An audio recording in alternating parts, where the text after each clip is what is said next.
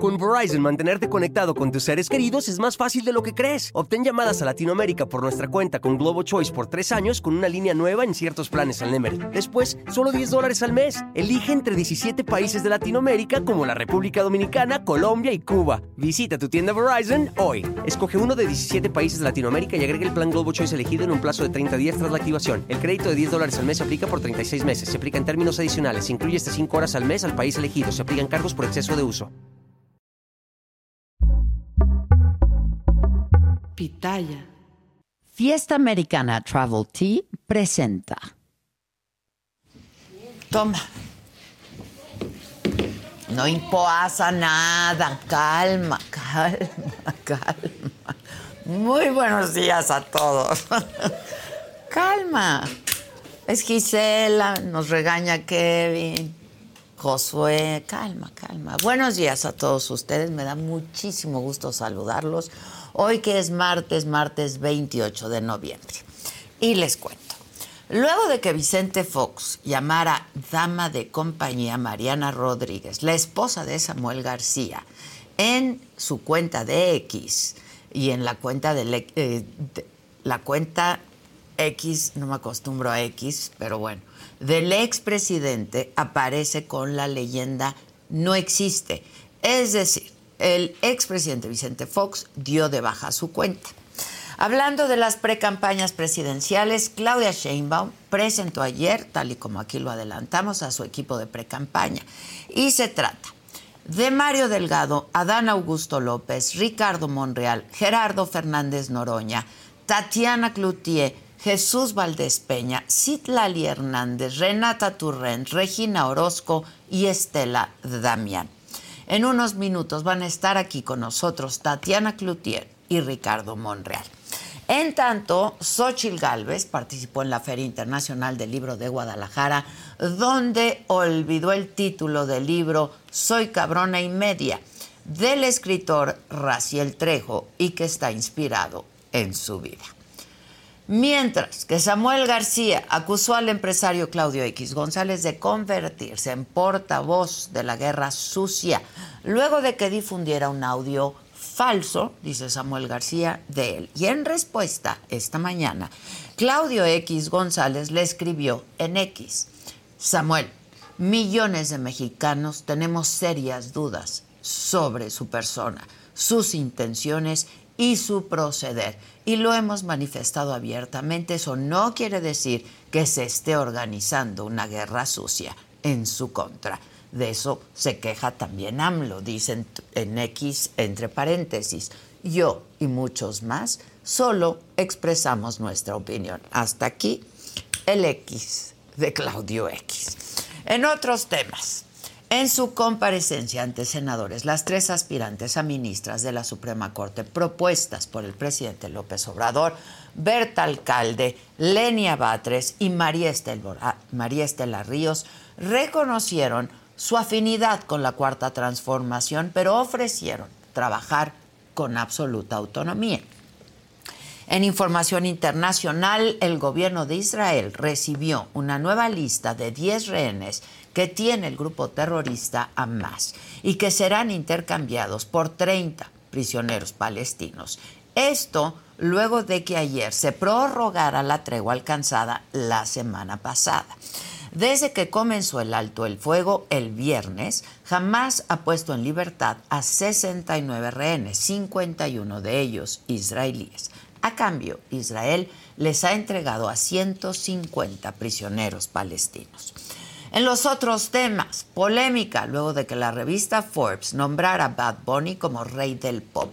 La publicación asegura que durante los últimos tres años, Bad Bunny ha sido el artista más escuchado en Spotify con casi 36 mil millones de reproducciones. Iron Maiden va a regresar a México en el 2024.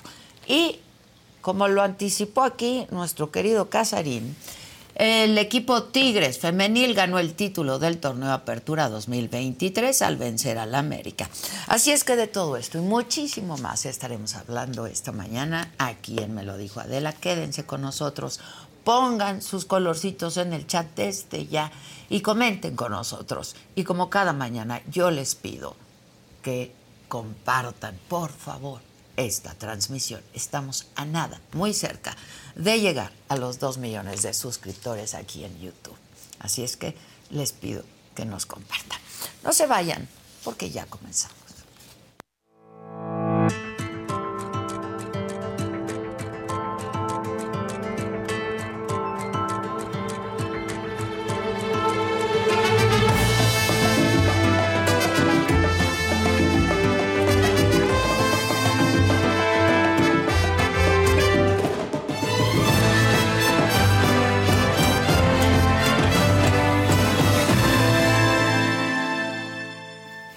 Y bueno, hoy en la mañanera el presidente López Obrador de nuevo criticó al Poder Judicial, ahora haciendo referencia a la detención de Néstor Isidro Pérez Salas, el jefe de seguridad de los Chapitos, le llaman el Nini, el presidente no lo conocía, y a quien una jueza efectivamente le otorgó un amparo para hacer un proceso no en fast track, sino un proceso de su extradición. Lamentable lo que está sucediendo. Miren esto de los jueces. Hay un caso ahí de un detenido de Sinaloa, famoso, que ofrecen tres millones de dólares de recompensa. Del Nini, ¿no? El Nini, ¿no? No sé cómo se llama, pero se detiene Néstor Isidro. Y, una juez, casi al momento de la detención, le ofrece el amparo para que no sea extraditado. ¿Qué es eso? O sea, si esto no es corrupción, que me digan los ministros de la Corte, ah, y el Consejo de la Judicatura. ¿De qué. Bueno. En otros temas, la Comisión de Justicia del Senado avaló ayer la idoneidad de la terna de mujeres enviada por el presidente López Obrador para ocupar el cargo que recientemente dejó el ministro Arturo Saldívar. Ahora el dictamen fue turnado a la mesa directiva para discutirse mañana en el Pleno. Esto fue parte de lo que dijeron Berta Alcalde Luján, Lenia Batres y María Estela Ríos en su comparecencia voy a negar que hay coincidencia ¿no? respecto a los principios, respecto a valores del actual gobierno. ¿no? Eh, y esto pues, tiene una lógica, tiene una lógica que el presidente proponga a una persona que esté, digamos, acorde a principios y valores. Eh, si debe participar la ciudadanía en la selección de ministros, eh, yo creo que sí. Creo que Creo que hay, hay un cuestionamiento que es muy importante, que en México no ha sido suficientemente debatido, pero es parte eh, del corazón de la discusión constitucionalista en el mundo. Del tema de la independencia, sí quiero reconocer que sí soy afín a las ideas del presidente, a su proyecto, y por eso acepté cuando me ofreció ser consejera. En información de los presidenciables, Claudia Sheinbaum explicó durante la presentación de su equipo de campaña por qué ella canceló su asistencia a la Feria Internacional del Libro de Guadalajara. No logramos eh, agendar, ya teníamos los eventos de la Ciudad de México, ustedes saben, ayer estuvimos en Iztapalapa y en Coyoacán y ya no había posibilidad de ir. En realidad fui invitada por Paco Taibo, no había sido una invitación de la FIL de Guadalajara, o fui invitada por Paco Taibo a presentar su libro. Em, entonces hablé con Paco, en vez de presentarlo en la FIL, lo vamos a presentar pronto. Por su parte, Xochil Gálvez se refirió a este tema y aseguró que Claudia Sheinbaum no asistió por temor a encontrarse con alguna situación que no le favoreciera. Pues la FIL es lo más maravilloso que tiene México en materia de feria, de libro. Yo estoy muy orgullosa de venir a la FIL, mi reconocimiento a esta universidad y todo lo y, además plural. Siente no viene porque no quiere. Y la señora de enfrente no viene porque le da miedo. O le dijeron? le dijeron, la ordenan, ella, ella, ella solo obedece, no, tiene voz propia. Aquí ¿Sacatito Sacatito para el conejo, dicen en el Claro que no es conservadora ni es de derecha, es una feria plural donde caben todas las ideas, donde caben todas las voces, pero ellos no vienen porque ellos solo van a lugares donde se sienten... Eh, Mientras que Samuel García estuvo de gira en Colima, donde visitó Manzanillo y resaltó la importancia del puerto en materia de importación. Estamos en Manzanillo, en el puerto, de los más importantes de América Latina, sin duda clave en México. Aquí llega gran parte del nearshoring de Asia. China, Japón, Corea, Nueva Zelanda, Australia. Este es el gran puerto que recibe todas las mercancías aquí en Manzanillo, Colima. Muy contentos en esta precampaña, ahora en Occidente,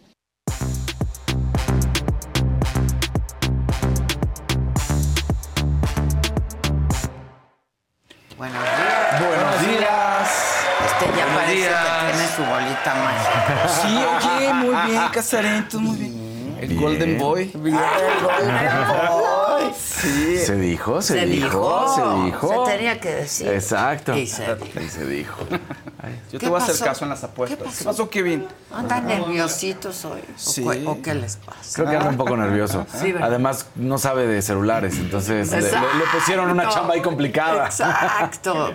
Y ellos dos se quieren mucho. Ay, que sí, todos nos queremos. Todos nos queremos. Verdad, Venga, Sí, sí. venga, ¿con quién vamos, muchachos?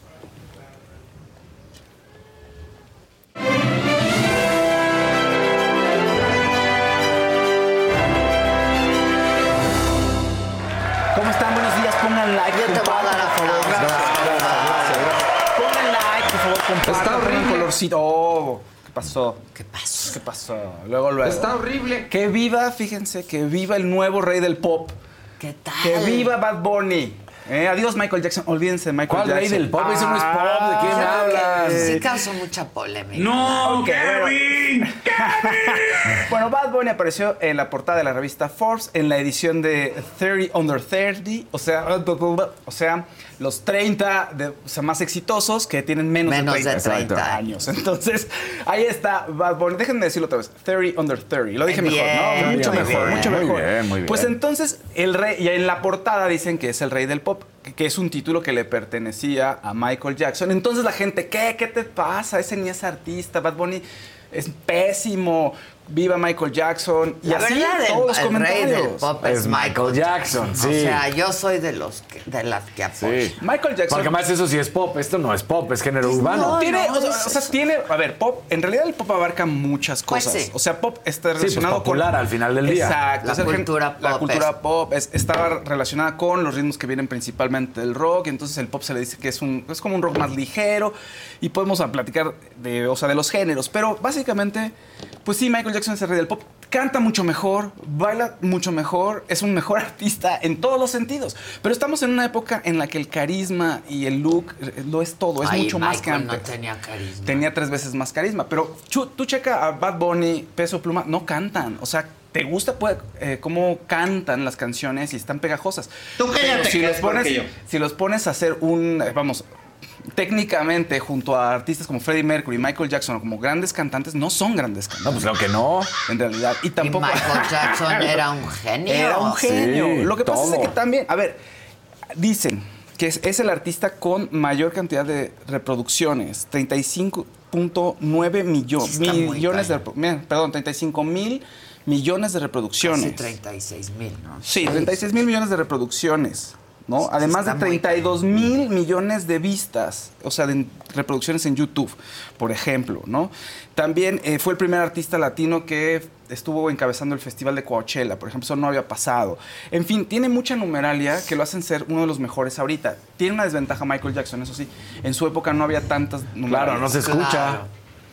O sea, no tienes tantas numerales. Tenías cuántos discos vendió, cuántos sencillos puso en el radio. Ajá. Exacto. Y aquí tienes que cuántas veces te vieron, cuántos minutos descargaron, este, en Spotify, en YouTube, este, cuántos seguidores. Michael Jackson no tenía todo eso. Pero la gente sí se molestó mucho. Pero sí, Bad Bunny es ahorita el mejor. Pues sí. El más escuchado, no el mejor. Ay, güey. Pues sí, no sé. Pues, sí, Pues a es ver, que pues- tiene mucha banda, o sea, le gusta mucho a la gente. Por eso, pero no, no quiere decir que es el mejor, es el más escuchado, ¿no? O sea, el que más gente lo escucha por Pero- los 36 mil millones, pero no por eso lo hace el Pero mejor. ¿qué argumenta Forbes? Que, que es por... Por numeralia. Ajá. Principalmente, Ah, es por por, por número. logros, Sí. por logros que puedes medir, esta- Ya, ¿no? no. O sea, Coachella tuvo eh, dos Grammys No latinos. por el tamaño Sí, de no. artista. Pues no, no, básicamente, a ver, no, pues no es gran no letrista, no especifican, pero... pues no es gran letrista, no es bailarín, Pues no, tiene no. una cualidad vocal. Es más, podrías hacerlo a la inversa, decir cuántos discos ha vendido y no ha vendido ninguno, porque todo está en Spotify. Pero ya hay, no, pero ya hay, ya hay equivalencias, ¿eh? Se pueden hacer equivalencias. De todas maneras, la cantidad de numeralia que tenemos ahorita no se compara Sí, con la anterior. Sí, no, no, imposible claro. Las descargas. Las descargas. ¿Qué opina pero nuestro es DJ? complicado. DJ, ¿qué opinas? ¿Bad Bunny o Michael Jackson? La tiene más fácil Bad Bunny porque Sí, ¿no? es todo ahorita en el streaming. es- Pero ¿quién es Pero mejor? para ti... No, Michael Jackson. Michael Es Jackson. que Michael Jackson es un monstruo de Sí. artista. No, es un monstruo. Sí, sí, La verdad. Eso es impresionante, Michael Jackson. Y estos uh, cantantes de esta generación parece que no se esfuerzan mucho en cantar ni nada, pero así, como parece que no se esfuerzan, así los quiere la gente. Wow, wow, wow, es un wow. diferente, es un momento diferente en el mundo de la música, Pues sí. ¿no? Definitivamente. también. Ahora bien, hoy el presidente habló de los corridos tumbados. A ver si me pueden sacar ese byte de la mañanera. Con Verizon, mantenerte conectado con tus seres queridos es más fácil de lo que crees. Obtén llamadas a Latinoamérica por nuestra cuenta con Globo Choice por tres años con una línea nueva en ciertos planes al Nemery. Después, solo 10 dólares al mes. Elige entre 17 países de Latinoamérica como la República Dominicana, Colombia y Cuba. Visita tu tienda Verizon hoy. Escoge uno de 17 países de Latinoamérica y agrega el plan Globo Choice elegido en un plazo de 30 días tras la activación. El crédito de 10 dólares al mes se aplica por 36 meses. Se aplica en términos adicionales. Se incluye hasta 5 horas al mes al país elegido. Se aplican cargos por exceso de uso. ¿Me escuchan? ¿Me escuchan? ¿Me sienten? Ok.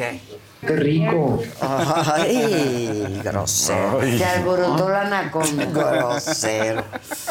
Este, sí, es que hablo de los corridos tumbados. Ok. Bueno, oye, en otras noticias, fíjate que recuerdan que hace unos días César Bono había dicho, había denunciado que estaba rentándole una casa a una chica llamada Jessica López y que llevaba un año sin pagarle, entonces estaba haciendo un llamado de ayuda a la gente. Ya tenía una instancia que había ganado en lo legal, pero al parecer acudieron con otro juez y le echaron para atrás esa victoria. Ya, ahora sí que la reina del amparo y Lan sabrán mucho mejor cómo funciona el proceso legislativo.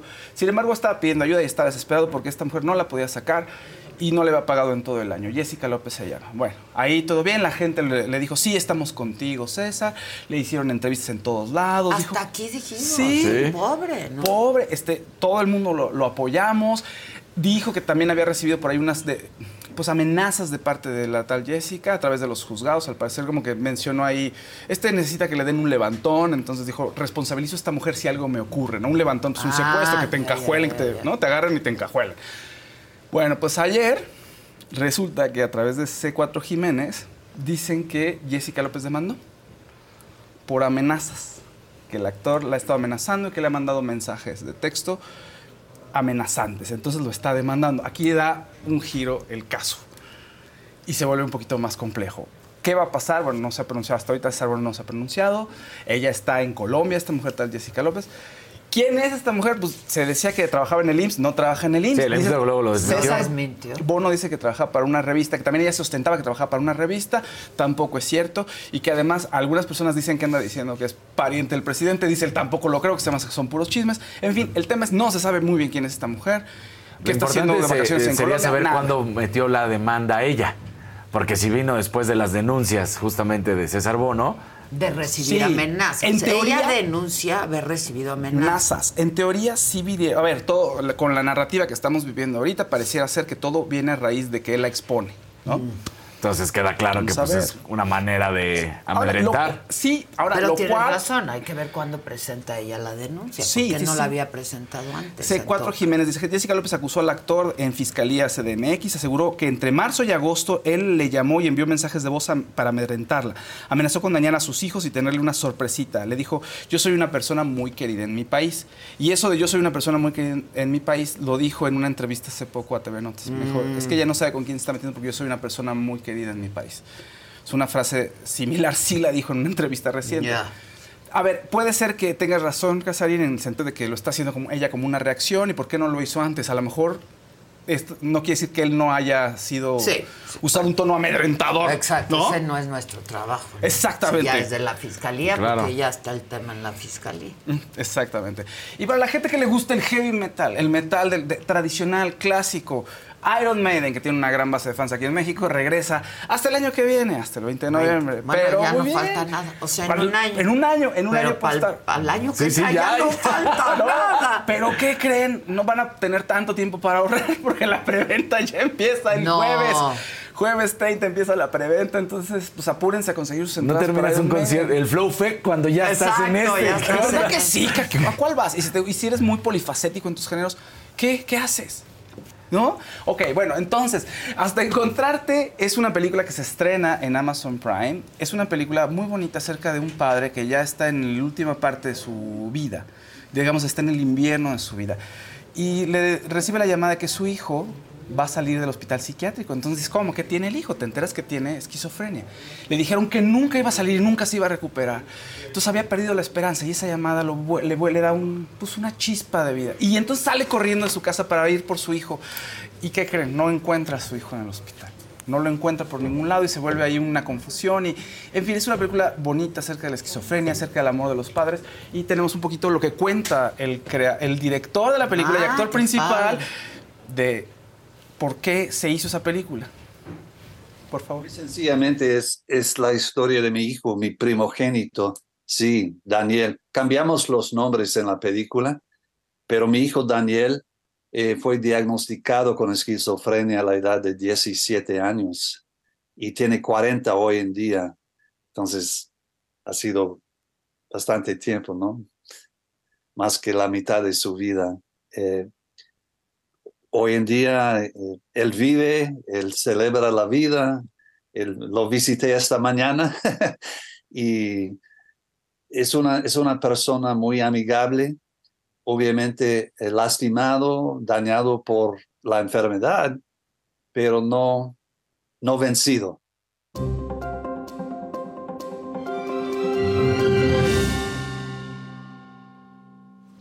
Xochitl Gálvez irrumpió y con mucha fuerza en el panorama político en julio.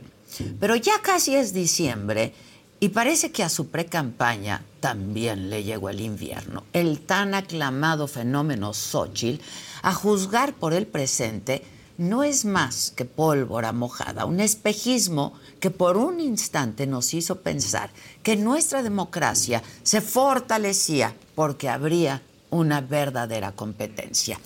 El camino de Xochitl es la muestra viva de todo lo que no tenía que hacer. En el verano de este año, la entonces senadora se plantó frente a la figura presidencial con ese carisma que la caracteriza y supo sortear los embates de López Obrador y en una sola frase resumió lo que buscaba hacer, abrir las puertas de Palacio Nacional para todos aquellos a quienes se les había castigado en este sexenio. Académicos, activistas, madres buscadoras, mujeres. Con el huipil bien puesto, invitó a la ciudadanía a ir hasta la luna de su mano. Pero no pasó del despegue. Poco a poco, Xochitl se ha ido apagando. El descobijo de los partidos que la siglaron es evidente, hombre. Ni siquiera en medio de la crisis mediática que tuvo por el tema de su tesis salieron a defenderla los presidentes nacionales del PRI, del PAN y del PRD. Es obvio, ellos estaban más ocupados repartiéndose ahí el pastel, las posiciones en el Congreso. Y así, Xochitl Gálvez se viste de azul cuando toca hablar bien de Acción Nacional.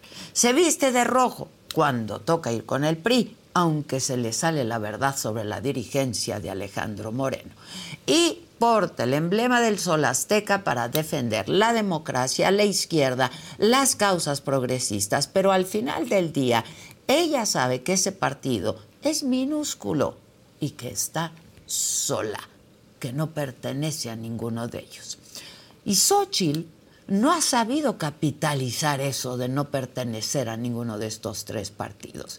Y no ha sabido tampoco cómo amarrar las contradicciones políticas e históricas del PAN, del PRI, del PRD. Se sabe ajena tanto que ni siquiera figura en la toma de decisiones sobre los precandidatos en los estados que van a disputarse en el 2024. Y con la sociedad civil parece pues no encontrarse. El equipo de pre-campaña es una muestra de ello. Cada nombramiento que ha hecho ha sido criticado. Recientemente puso a Max Cortázar como su vocero de campaña. Xochitl también presentó a Alejandro Latapí, Alejandra, Latapí como coordinadora de vinculación institucional. Ella fue consejera del extinto IFE y ha dejado la conducción de su campaña en manos de Santiago Krill, ¿Ustedes lo han visto? Porque no se le ve por ningún lado. La historia de vida de Xochitl Galvez es una herramienta poderosa, sin duda, es una historia de éxito, pero no puede ser todo su arsenal. Si ella cree que puede hacer una campaña por encima de los partidos sin mancharse el plumaje está completamente equivocada y además está perdiendo el tiempo. Las encuestas que ya se han publicado, ya definidos los precandidatos presidenciales, retratan el abismo entre ella y la aspirante del oficialismo, Claudia Sheinbaum. La encuesta del diario El Universal, publicada ayer, señala que la ex jefa de gobierno tiene 48% de la intención de voto. Xochitl está muy por detrás con 24%. Samuel García inicia la carrera con apoyo del 8%. A este paso, a mí no me resulta en lo absoluto descabellado que Samuel García llegue al segundo lugar y Xochitl baje al tercero en la elección del 2024. Mientras en Morena las cosas marchan, al menos así se ve, viento en popa. Desde su destape, Claudia Sheinbaum encabeza todas las encuestas. Ayer presentó a quienes conforman su cuarto de guerra. Perfiles como Adán Augusto López, Renata Turren, Ricardo Monreal, hasta la cantante Regina Orozco forman parte de su primera línea de batalla. Incluso sumó a Tatiana Cloutier, la tía Tatis, como se le llamaba en la campaña de López Obrador, que dio excelentes resultados. Es más, hasta de Marcelo Ebrard dijo que estaba cerca de ella. A lo mejor se queda en dichos de Claudia, pero así se ve. Sin aspavientos, así avanza Claudia Sheinbaum. Por más que su plan de gobierno sea seguir los pasos de López Obrador, o sea, más de lo mismo, eso le basta por ahora. Y parece que a los electores eso les resulta lo menos terrible a elegir. El efecto Xochitl Galvez duró un parpadeo. Hace meses que no llena la agenda informativa y es noticia solo por descalabros y desaciertos. Todavía en agosto pensábamos que esto sería una competencia viva, que iba a despertar al electorado, que Xochitl iba a sacudir el régimen con su frescura que la tiene y su dinamismo que lo tiene, que los empieza a perder. Sucumbió a leer el prompter de un libreto de la vieja política partidista. Yo soy Adela Micha.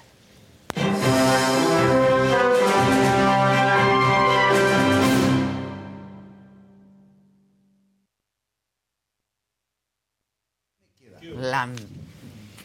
Pues ya, se oyó, se oyó. Pues es que andas de barbero, no es cierto, Monreal. No es cierto, no es cierto, no es cierto. No es cierto, no es cierto. Aquí sí es bien viva la cosa y bien democrática. ¿Cómo estás, Ricardo Bien, Monreal? ¿tú? ¿Cómo te va? Senador, coordinador de enlace territorial, ¿verdad? De la pre-campaña de Claudia. Ayer presentó a todo el equipo. ¿Se ven unidos? Estamos unidos. Yo creo ¿Qué les que... queda? ¿O No, mira, eh, ayer se incorporó ya el equipo que va a acompañar a la candidata hasta obtener el triunfo, incluyendo a Marcelo Ebrard. has hablado con él? Sí, hablé hace ocho días con él. Está muy bien, ha decidido participar y él iba, estaba invitado por la propia Claudia, la doctora Claudia, y declinó él directamente participar, pero proponer a un representante de él directo. ¿Qué es? Que es Jesús Valdés, el doctor Jesús Valdés. Que estuvo en su En, la- equipo de... en su equipo fue eh, muy directo y muy cercano. Y además él eh, seleccionó la cartera de trabajo que es la relación con la comunidad migrante en Estados Unidos y en el mundo y la política internacional que le sabe muy bien Marcelo Ebrard. Entonces eh, está todo el equipo integrado y no es en apariencia. Yo te diría que es eh, real eh, el Bueno, propósito es lo que de les unidad. queda. No, no, no, no, yo de te lo diría. a ver, yo, yo no había participado con Claudia nunca eh, en un equipo así. No había tenido ninguna relación con ella nunca. Tengo tres meses, desde septiembre 6 hasta la fecha, menos de tres meses, septiembre, octubre y noviembre. Y me ha sorprendido, la verdad, porque es una mujer atenta, disciplinada, ordenada. Muy disciplinada. ¿eh? Ordenada, trae las ideas muy claras, no es de ocurrencias, no da traspiés, no improvisa. Y eso es muy importante en una campaña presidencial, porque la gente valora quién es una y quién es otra, o quién es uno y quién es otro. Eso es eh, inevitable que los ciudadanos como tú en tu editorial que acabo de escuchar, extraordinaria, lo describes. Y no lo describes de una forma de mala fe, sino No, no, de objetividad. Eso es lo que Es lo vemos, que estás viendo, es lo que, estás viendo, como observadora, como periodista objetiva. Y yo también coincido contigo. La irrupción, la irrupción fue muy fuerte en julio, porque incluso Y muy estábamos... esperanzadora, Sí, ¿no? Porque- estábamos en precampaña nosotros.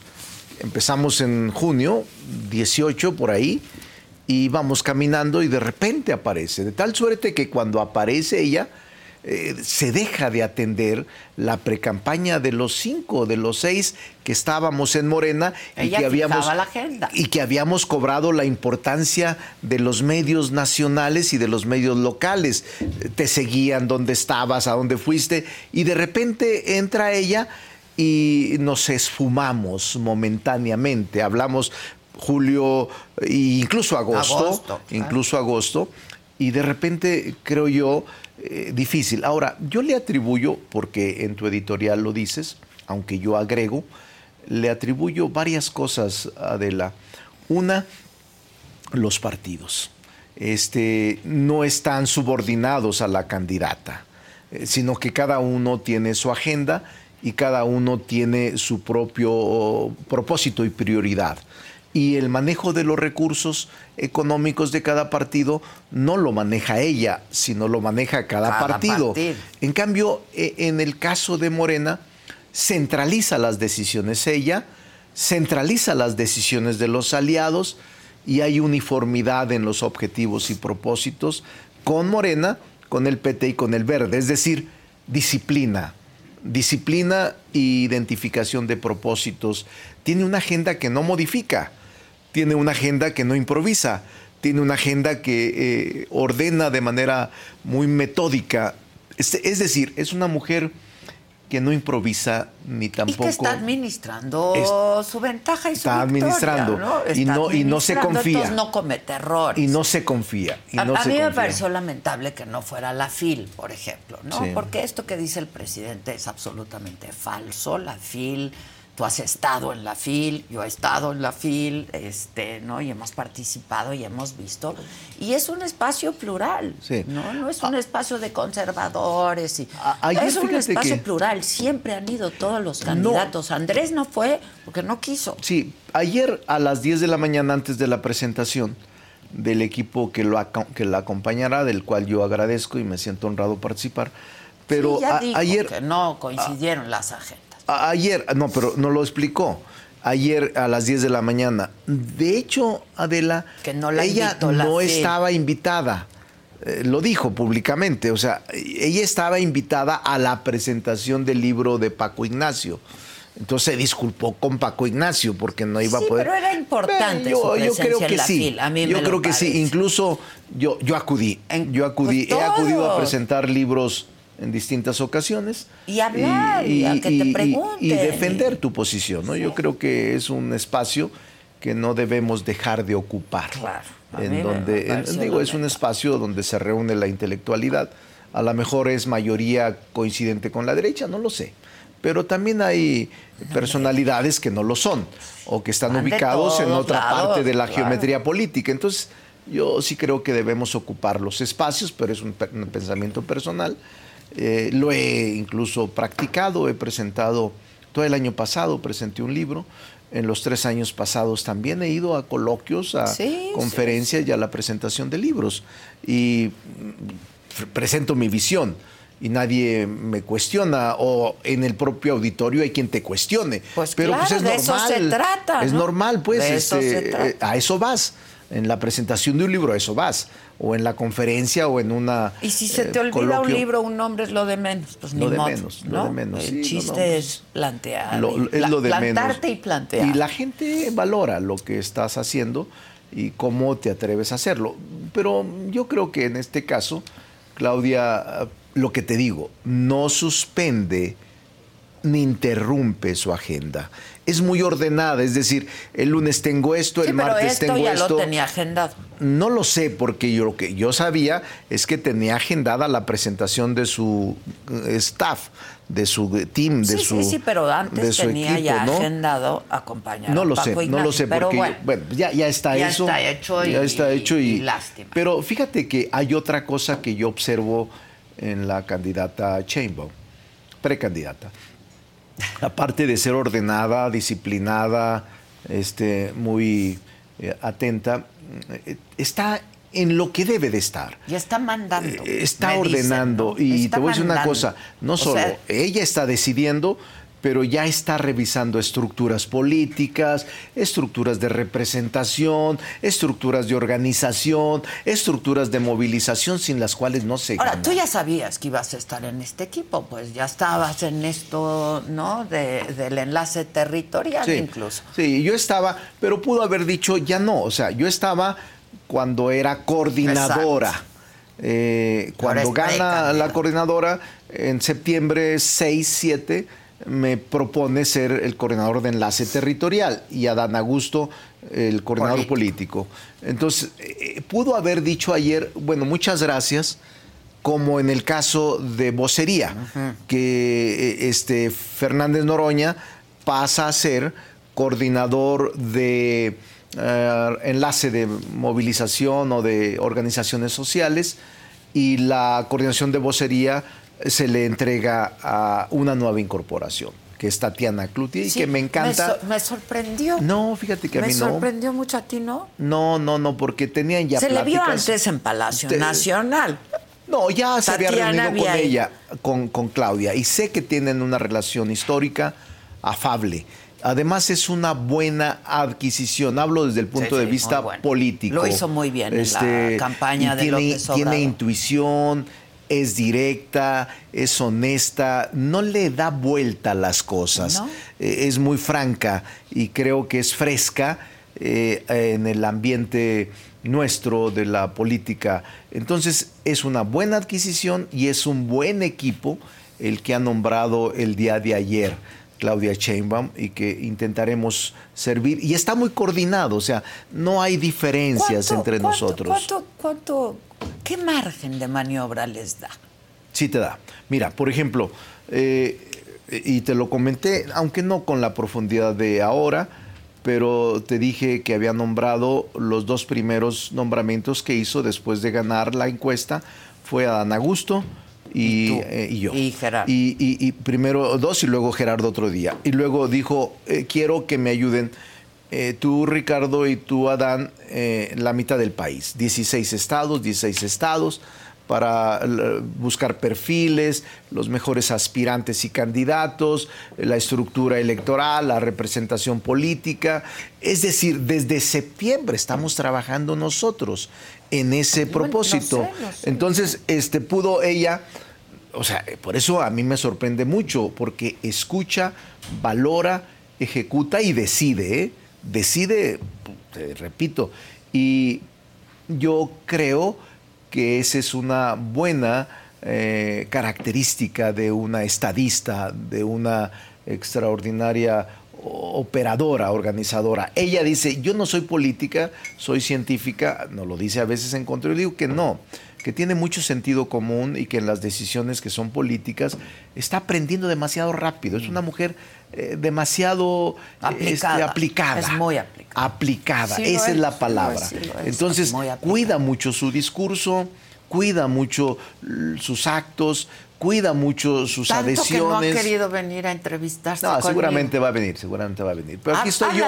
bien de mí, Aquí estoy ¿no? yo, aquí. Pero si estoy aquí es porque tenemos libertad y porque ella ha dado. No, no, y mucha gente de su equipo ha, dado aquí. Tatiana este, ahorita lo que tú decías. Tienes un margen de maniobra, sí, mucho, Mm. mucho. Nos escucha y tomamos decisiones en el ámbito de nuestras competencias. A ver, este.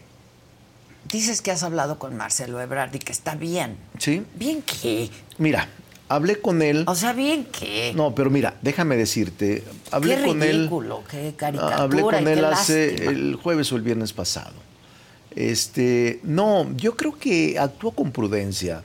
Déjame, yo lo he defendido porque es un buen amigo y porque Y necesitábamos político, y además, necesitábamos que se quedara en el movimiento para el cerrojo final del triunfo electoral, que yo creo con toda seriedad que de percepción nos ayudó bastante a que En no percepción. en percepción De no te estoy hablando No sé si va a sumar a la. no lo sé, pero en percepción, o sea, la suma no es aritmética, la suma no es tienes dos más tres más cinco, no, no es eso.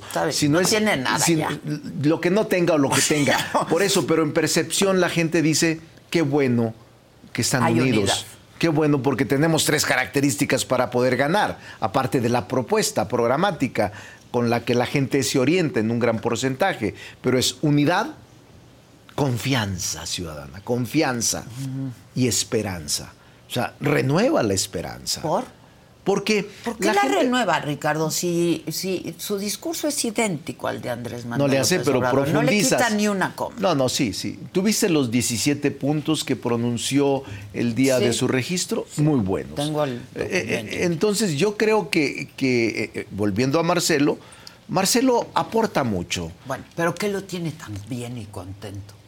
Mira, Marcelo tiene su estilo y tiene su estrategia, pero a nosotros nos basta como miembro de un equipo el que no se haya ido. Creo que ganamos mucho el que no haya provocado una deserción, una ruptura, una... Pues no se iba a llevar a muchos tampoco. ¿Quién sabe? Es que no lo podemos saber. Pues no, no lo No lo podemos podemos saber. saber. Ya esa es una cosa, eh, el, el nunca eh, o el hubiera, ya no existe. Ya no existe. Entonces ahora está aquí y a mí me alegra que esté su Pero equipo no aquí. está chambeándole, diga. Bueno, de hecho sí, él no directamente, pero yo te aseguro que Jesús Valdés le está informando lo que está sucediendo al interior del equipo, de su staff. Son cinco mujeres, seis mujeres y cinco hombres. Por vez primero un equipo de campaña tiene mayoría mujeres. ¿Dónde lo ves a Marcelo? Sí, yo te iba a hacer ese comentario. tía. Hay Sí, muchas seis mujeres. mujeres y cinco hombres. Este, y talentosas. ¿no? Todas, sí. Este, ¿Dónde lo ves a Marcelo? Mira, ¿En el eh, Senado? lo veo en la posición que él quiera.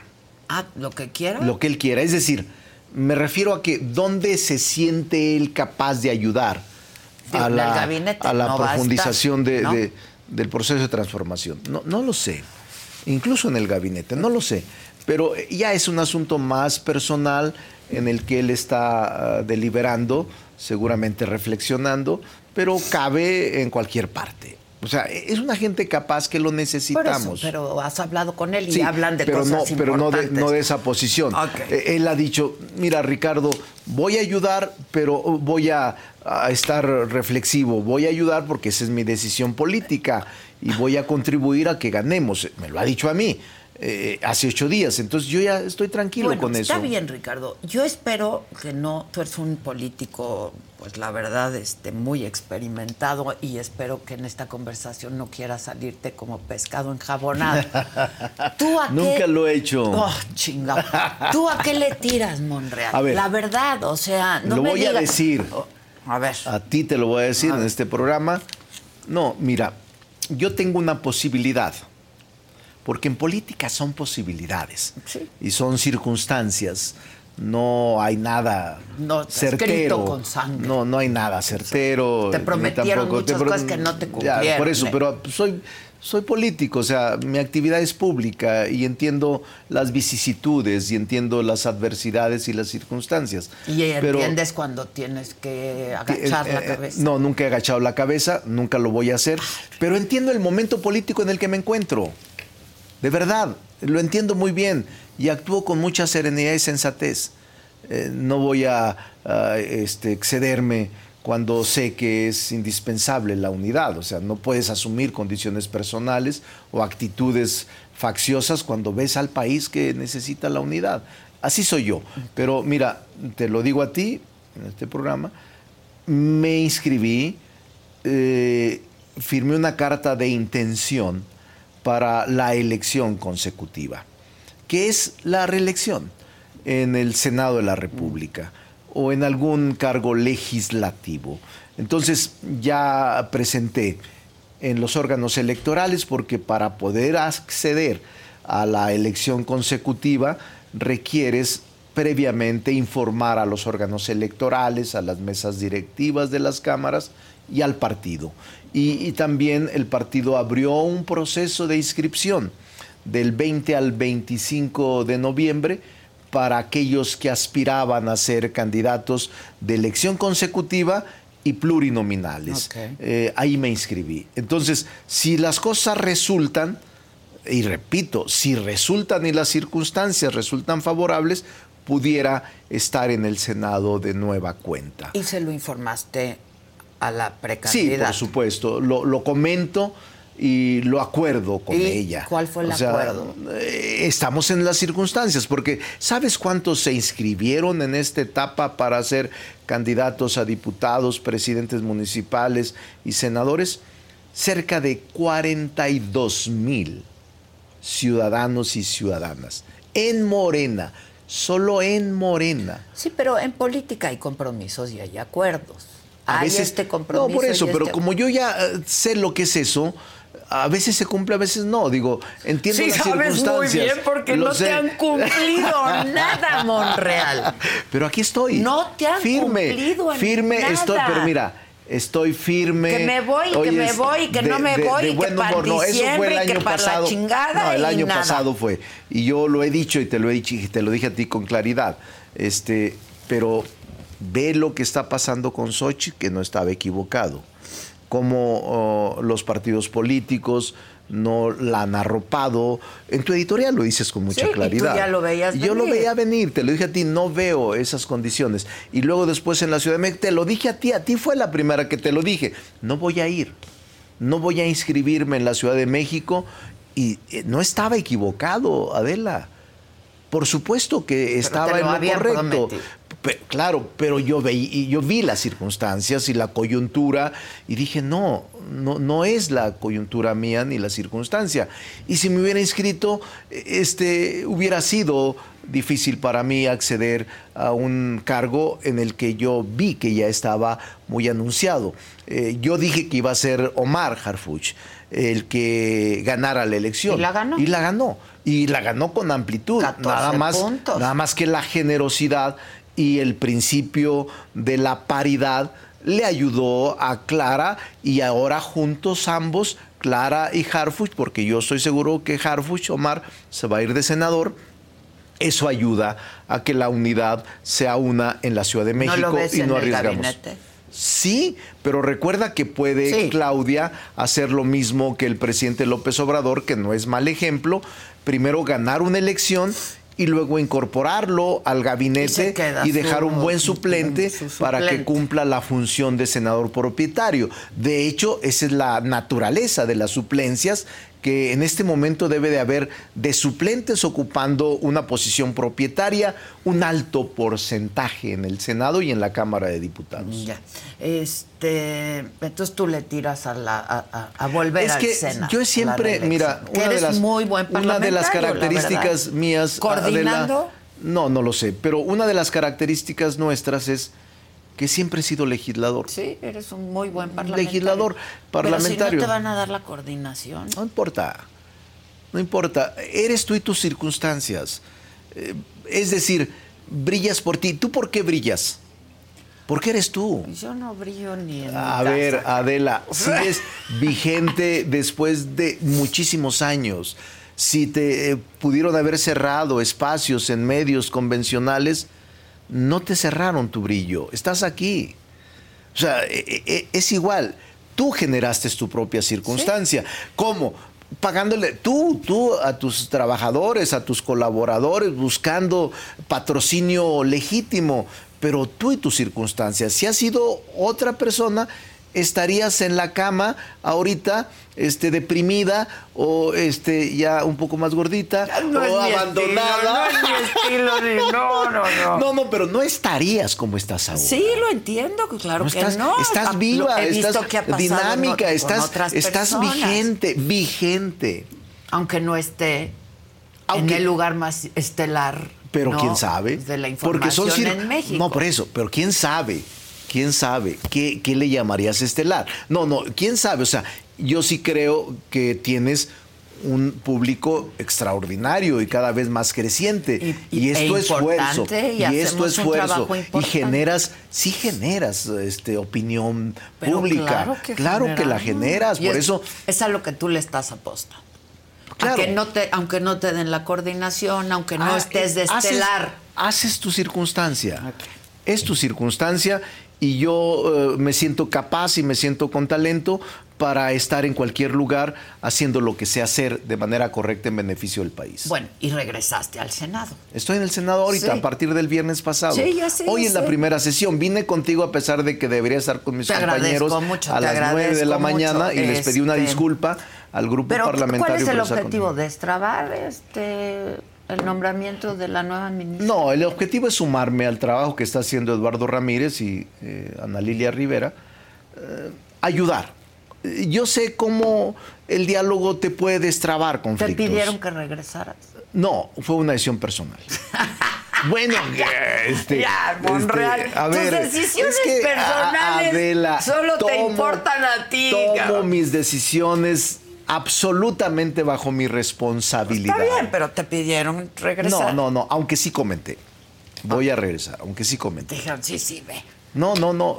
Me dijeron lo que tú creas conveniente. Con Claudia lo comentas. Sí, claro, claro. Y con el Porque además, como estoy ya- trabajando con ella, Sí, lo sí, con el mínimo, lo mínimo que tienes nada, es. ¿no? ¿no? con el presidente no he hablado, pero con Claudia lo mínimo que tienes que tener es atención. Pues sí. Estás Es- trabajando con es tu ella. Claudia, estoy pensando en regreso. Sí, Es ¿cuál tu es tu jefa, opinión? pues sí. Digamos que sí, pues, en términos políticos, porque no puedes negarlo tampoco. sí, pues si estás sí. trabajando bajo la coordinación de ella, es obvio que te colocas en un colaborador cercano en razón de la importancia que revistes. Bueno, ahora, esto de las ministras, las, las candidatas a ocupar el lugar que dejó Saldívar, Mm. ¿no? Este, ¿qué opinión te merecen? Este, ha habido ha habido mucha descalificación en muchos sentidos Sí. por falta de experiencia en algunos casos, ¿no? Este, que la verdad es el máximo lugar al que un abogado quiere llegar y puede llegar. Mira, has tocado un tema clave.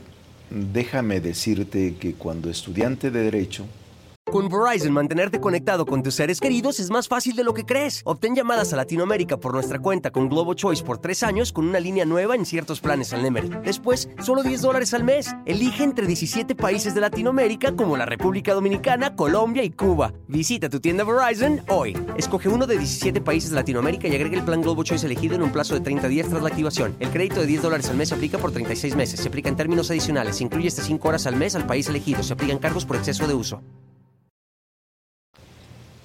En los setentas, eh, mi aspiración y la aspiración de casi todo estudiante de la escuela de Derecho es ser ministro. Es como nuestro, claro. nuestro top. Claro. Es como Cuando decir, no te dedicas a la política. te no, incluso porque en el ejercicio, te voy a decir, eh, eh, cuando eres estudiante, no decides todavía qué va a ser tu final, si te dedicas a, a la abogacía, al litigio o, o a los órganos jurisdiccionales, o no lo sabes, o a la política. Pero eh, en los primeros años de estudiante, creo que todos pasamos por una etapa de decir algún día quisiera llegar a ser ministro de la Corte. Entonces, es un ideal de todo abogado, de todo aquel que se forma en escuelas de derecho.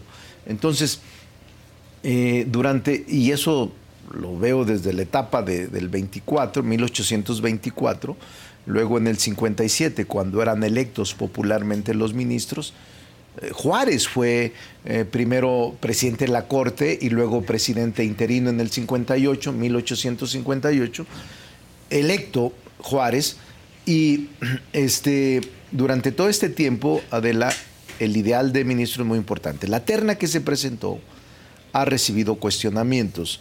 Y yo te diría, el presidente actuó, sí, en razón de principios constitucionales. El artículo creo 96 constitucional señala seis supuestos para ser ministros de la Corte y todos los cumplen las propuestas, la terna. Ya pasó la idoneidad. Ya pasó la idoneidad. La idoneidad es lo que califica la Comisión de Justicia y Estudios Legislativos. Yo pensé pues que una de ellas estaba inhabilitada, Sí. ¿no? Por estar No, no, no tiene el carácter de secretaria de Estado, que es lo que menciona la Constitución textualmente. Es eh, jefa del departamento jurídico, directora jurídica, pero no tiene el estatus, aunque algunos sostienen que sí. Yo no creo eso y no puedes interpretar una cosa que la Constitución no señala con toda claridad. Y en este caso, la- el impedimento es para gobernadores, o para secretarios en activo o para eh, militares o todo lo que define la Constitución en uno de sus supuestos. Entonces, la idoneidad, la idoneidad está calificada. Creo que 11 votos contra 5 el día de ayer. Van a dejar 24 horas, que así establece eh, la ley orgánica y el reglamento, para que, para que el miércoles eh, sea la discusión en el En el pleno pleno. Y la votación de lograrse la mayoría calificada. Ahí se terminaría todo el proceso. De no lograrse la mayoría calificada, eh, se rechaza y se manda y se otra. envía otra Y si se rechaza, el y- y presidente presidente dice. decide. O sea, Ese- como sea, el presidente El presidente decide. Porque es un mecanismo que no es ahora. Los legisladores de aquella época decidieron para evitar parálisis en el órgano máximo de Sí, de alguna justicia. manera hay que Este, destrabarlo. hay que destrabarlo. Entonces es un mecanismo que yo espero que el Senado tenga la capacidad de decidir el Senado y no sea el Ejecutivo el que designe a la ministra. Para mí es ¿Cómo mucho vis- mejor. ¿Cómo has visto ahí el ambiente? ¿Va a pasar esta La verdad es que no, hasta ahora, la, verdad es que sé que Eduardo Ramírez está haciendo el esfuerzo con todos los coordinadores, aunque ayer anunciaron los coordinadores que votarían en bloque en contra. Entonces es previsible que, que va a ser difícil la votación. eh, mañana, al menos que se destrabe. Pero Yo- ahí les va Ricardo no, no, no, Monreal. no, yo, yo no soy, yo no soy. Pero ahí les va este, no, Ricardo no, no, ni he Monreal. hablado sobre eso, no soy, de veras, no me siento, sería hasta pedante decir, soy Salvador, no, no, soy uno más, soy uno más que me integro al grupo parlamentario, trataré de ayudar. Tengo amigos eh, en todos los partidos, y digo amigos porque así los considero, eh, en Movimiento Ciudadano, en el PAN, en el PRI, puedo platicar con ellos. No tengo problemas para dialogar y profundizar con seriedad un, sé, debate sé, con ellos y tratar de buscar soluciones. No solo en eso, hay 140 nombramientos pendientes. Sí, sí, y no sí. de hace seis meses, sino hace dos años, un año y medio. Tengo mucho que platicar Sí, contigo, no, ya, pero ya, vamos ya. a saludar a Tatiana Clutía. La tía Tatis va a volver Ah, a ser la tía Tatis. ándale. Coordinadora Excelente. de voceros de la precampaña Es de una- Claudia es Sheinbaum. una ¿Estás mujer- por Zoom o por teléfono? ¿Qué tal? Hola. ¿Qué tal, este, Adela? ¿Cómo están? Buenos días, buenos días, Ricardo. ¿Cómo estamos, senador Monreal? Amiga Tatiana, ánimo. ¡Ánimo! Estamos más fuertes que nunca. Sin duda, sin duda. Ay, ay, ay.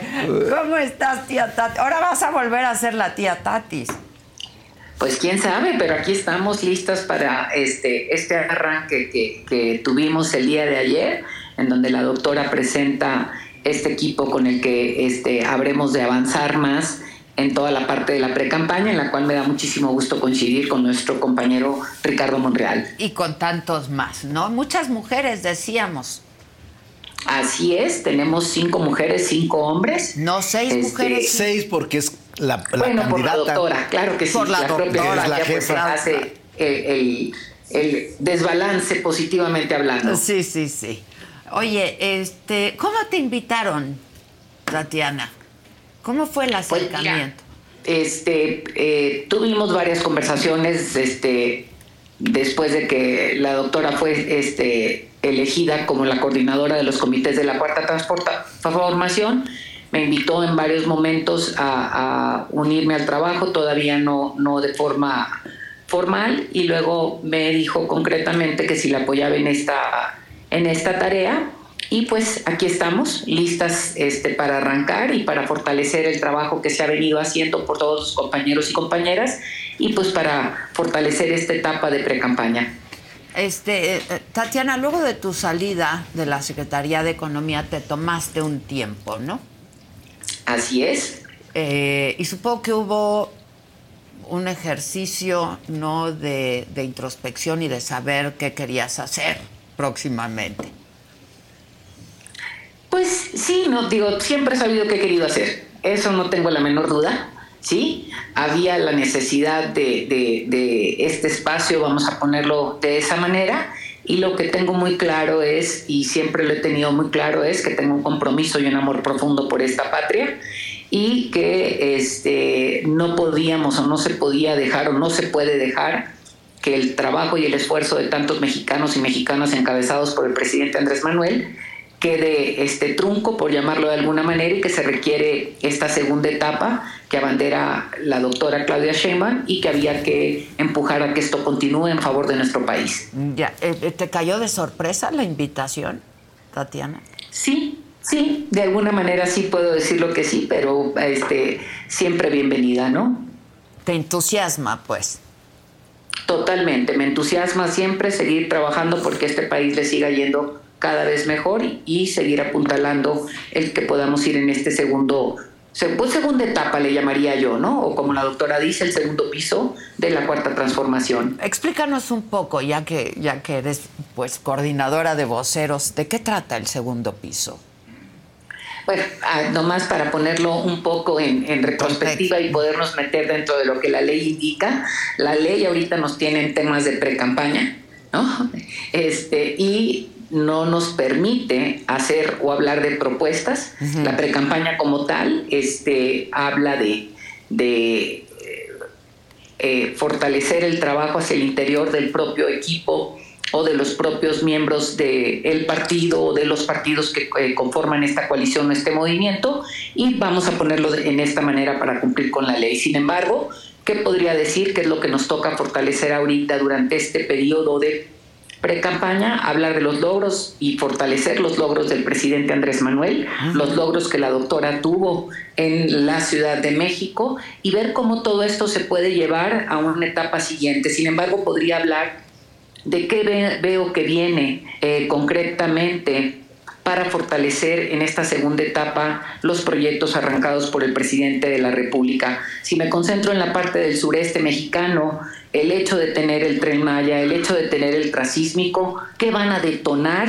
Y esa detonación económica que viene le tocará a la doctora Claudia Sheinbaum poderla vincular con las pymes, poderla vincular con el crecimiento y el desarrollo de los locales, y cuando digo de los locales se vuelve súper importante porque las comunidades tienen que crecer y tomar esta ventaja y no que vengan, eh, voy a decir, de fuera a tomar las ventajas de quienes ya est- están arraigados aquí y que haya, exista una vinculación, el tema de las pymes, el tema de poder crecer y vincular en todo lo que se va a desarrollar en el sureste, especialmente en el transísmico, que sean empresas pequeñas que se encadenen a las grandes para que esté la proveeduría local ahí y fortalecer lo que hemos hablado de esta política industrial que, que tiene ya nuestro país. Y esto le tocará detonar a la doctora una vez que llegue al gobierno a través de una vinculación con la academia, con los gobiernos estatales, locales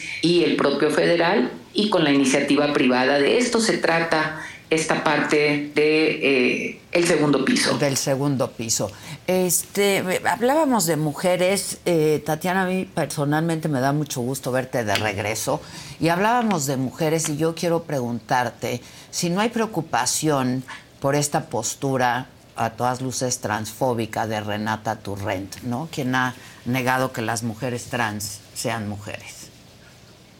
Yo eh, creo, este, una de las cosas que, tenemos ahorita en la mesa, digo, el tema de las mujeres se vuelve fundamental. Este es un tema que eh, habrá de verse cómo se este, explica esto para que Renata tenga una reconsideración y entendimiento de, de, del tema de una manera mucho más amplia. Y yo lo que digo ahorita es, tenemos que seguir fortaleciendo todo lo que tiene que ver con las mujeres y especialmente el tema que nos atañe hoy en día, que es el seguir cuidándonos entre mujeres y el seguir fortaleciendo nuestra seguridad, algo que la doctora ha logrado, lo logró hacer de alguna manera aquí en la Ciudad de México y habrá que seguir creciendo esto hacia todos los lugares del país. Oye, Tatiana, reserva de que eh, me concedas una entrevista más larga para hablar más ampliamente. Eh, ¿Vas a estar muy activa en redes sociales, como te veíamos antes? Claro que sí, digo, habremos de estar en redes sociales, habremos de estar en medios este, formales, este, no tradicionales, habremos de tener, creo que esta es la dinámica más rica que vamos a tener, este, mucha gente participando en estos temas de vocería. Creemos que la vocería normalmente se ha concentrado históricamente, porque así ha sido este país, en la Ciudad de México y vamos a ampliarla en términos regionales para darle sabor este, y, cuando digo sabor, que tenga el, el, el, sabor de cada una de las regiones Ya. y esto lo haga más comprensible. Todo lo nacional, regionalizado y cómo se vería esta cuarta transformación en su segundo piso en las regiones de cada parte del país. Te preguntaba por esto porque quien está muy, una pareja que está muy activa y que además lo hace muy bien en redes sociales es Samuel García y su esposa Mariana Rodríguez, ¿no?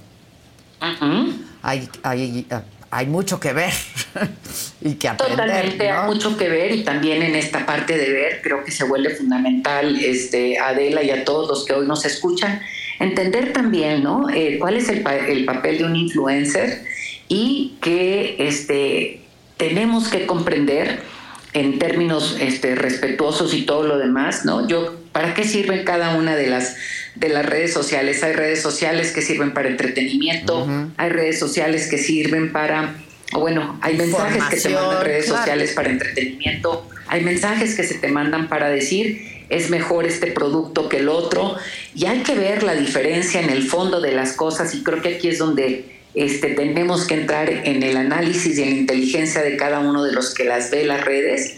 ¿Qué es esto de gobernar?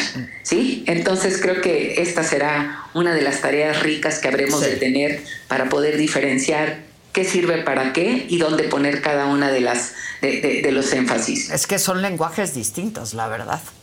Totalmente, totalmente. Y también es, es, es, es lo mismo, yo les comento mucho, a mí me gusta mucho ver a un, a, a un personaje de Nuevo León que no es eh, eh, propiamente ninguno de los dos que mencionaste, porque me divierte mucho en, en lo que sube a Instagram. Más, sin embargo, jamás votaría por él para que ¿Quién este, es? me, me dirigiera ni siquiera este el parque de mi colonia, ¿no? Entonces, creo que son diferentes es cosas este y con la personaje que te inteligencia tenemos que aprender a diferenciar para qué es qué y no confundirnos, ¿no? ¿Quién es este personaje que te gusta? Ay, el grillo Sada. ya le voy a aumentar su cuenta. Bueno, acéptame la invitación para que vengas por aquí Ah, encantadísima, próximamente. este, encantadísima, claro que sí. Estamos ahorita ya en esta organización y con muchísimo gusto, Adela, no queríamos dejar de Te pasar agradezco. este, el momento para poder por lo menos atender este llamado Te para agradezco mucho. pues, que- ¿Cómo- esta invitación. ¿Cómo está tu sobrina? Bien, bendito Dios, bien, este, eh, eh, eh, entre- digo, regresaron al Estado mexicano, hizo una excelente labor y en menos de 48 horas regresaron estas tres niñas con bien a casa. Que se fueron a hacer senderismo, ¿no? Qué bueno que están Así es, de regreso. Así es, bendito Dios que están bien. Así es, el Estado mexicano muy agradecidos con ese trabajo que hicieron la Secretaría de Seguridad Pública del Estado de México y este el, la autoridad federal desde la parte de antisecuestros. Te mando un abrazo y muchas gracias, Tatiana. Te veo pronto. Despídete. Claro que sí, doctor. Adela, buenos días y gracias. Tatiana, seguimos en comunicación. Tú y yo. Un abrazo, Ricardo. Cita con la historia. Así es. Ay, ay, ay. Te mando un abrazo. Gracias, Tatiana.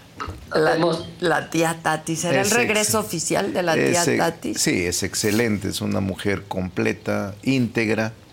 Muy buena adquisición de la doctora Claudia. Oye, bueno, te decía que yo tengo mucho que hablar contigo porque ahí viene el chisme. Sandra Cuevas te ha acusado de muchas cosas. Y yo entrevisté a Chucho Zambrano hace unos días. De hecho, te busqué, ¿te acuerdas? Para que dijeras que, pues, algo al respecto. Chucho Zambrano me dijo que efectivamente tú habías llevado a Sandra Cuevas para que ganara la Cuauhtémoc. Mm. Mira, yo tengo siempre este, como principio, y lo digo con toda seriedad, eh, que el hombre, y más en política, pero en cualquier profesión, o la mujer, debe conservar eh, siempre su honor, siempre, hasta el último día de su vida. El honor es eh, lo único que quizá debamos mantener por encima de todo. Y no me gusta a mí, nunca lo he hecho, develar mis eh, conversaciones privadas. Eh, no lo voy a hacer ahora, no lo voy a hacer nunca, porque es faltar a un principio de honor.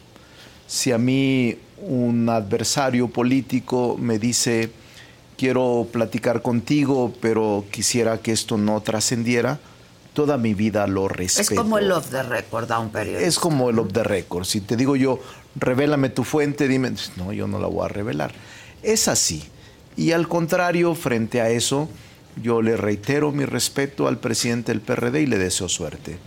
Pero yo no voy a perder mi honor, porque tengo en mi cabeza muchas cosas en 40 años de servicio público que he platicado y conversado con múltiples personajes de la vida pública y que no he deshonrado nunca ninguna conversación. Quizá por eso mucha gente en los partidos, incluso ahora, me tenga confianza, porque saben que no soy un delator, ni tampoco soy un hombre que en razón de las circunstancias actúe por vendetta o por una actitud de circunstancia política adversa. Entonces, no, no voy a comentar nada eh, de eh, Sandra, la conozco hace tiempo. Sí, bueno, pero a ver, yo no voy a permitir que no comentes nada porque No. hay acusaciones muy No serias. le hace, pero en ese es tu problema. de- Eso ver, no me lo puedes a mí. No te lo voy a entilgar, Ah, pero a no. ver, Ricardo, entonces resulta que aquello que decían de ti, de que operaste en contra No es cierto. en el 21 Te puedo decir, no para es cierto. la Ciudad de México. Categóricamente,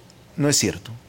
Nunca estuve en un solo evento, nunca estuve en un solo acto, nunca estuve en un solo acto de promoción. Bueno, no hay necesidad. No, pues sí hay necesidad, porque si no, ¿cómo demuestras que tú fuiste quien? Imagínate faltarle al respeto a los habitantes de la Cuauhtémoc cuando son profesionistas, un nivel de preparación muy alto, amas de casa, personas con capacidad y talento, pensar que pueden ser manipulados por una persona, me parece una falta de inteligencia y una falta de respeto a los habitantes que votaron por ella para elegirla como alcaldesa. ¿Cómo la ves? La veo bien, Y lo que dijo. La veo bien. ti. Ella se ha deslindado de mí, incluso me ha atacado y yo nunca voy a atacar a una mujer, porque he estado eh, desde toda mi vida impulsando a la mujer.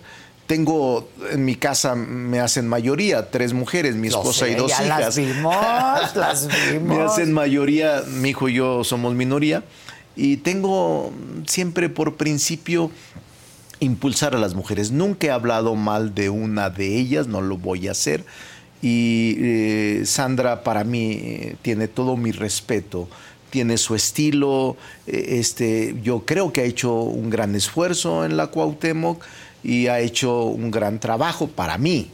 Para mí es una mujer que tiene un estilo que a muchos no gusta, pero que irrumpió y está en su característica muy, entrona y muy- es- muy singular, una característica muy singular, y yo no voy a hablar mal de ella. La conozco, es amiga de mi esposa quizás antes que de mí Mm. y este siempre en donde he podido la he escuchado y como lo hago con mucha ¿Y gente. la has apoyado?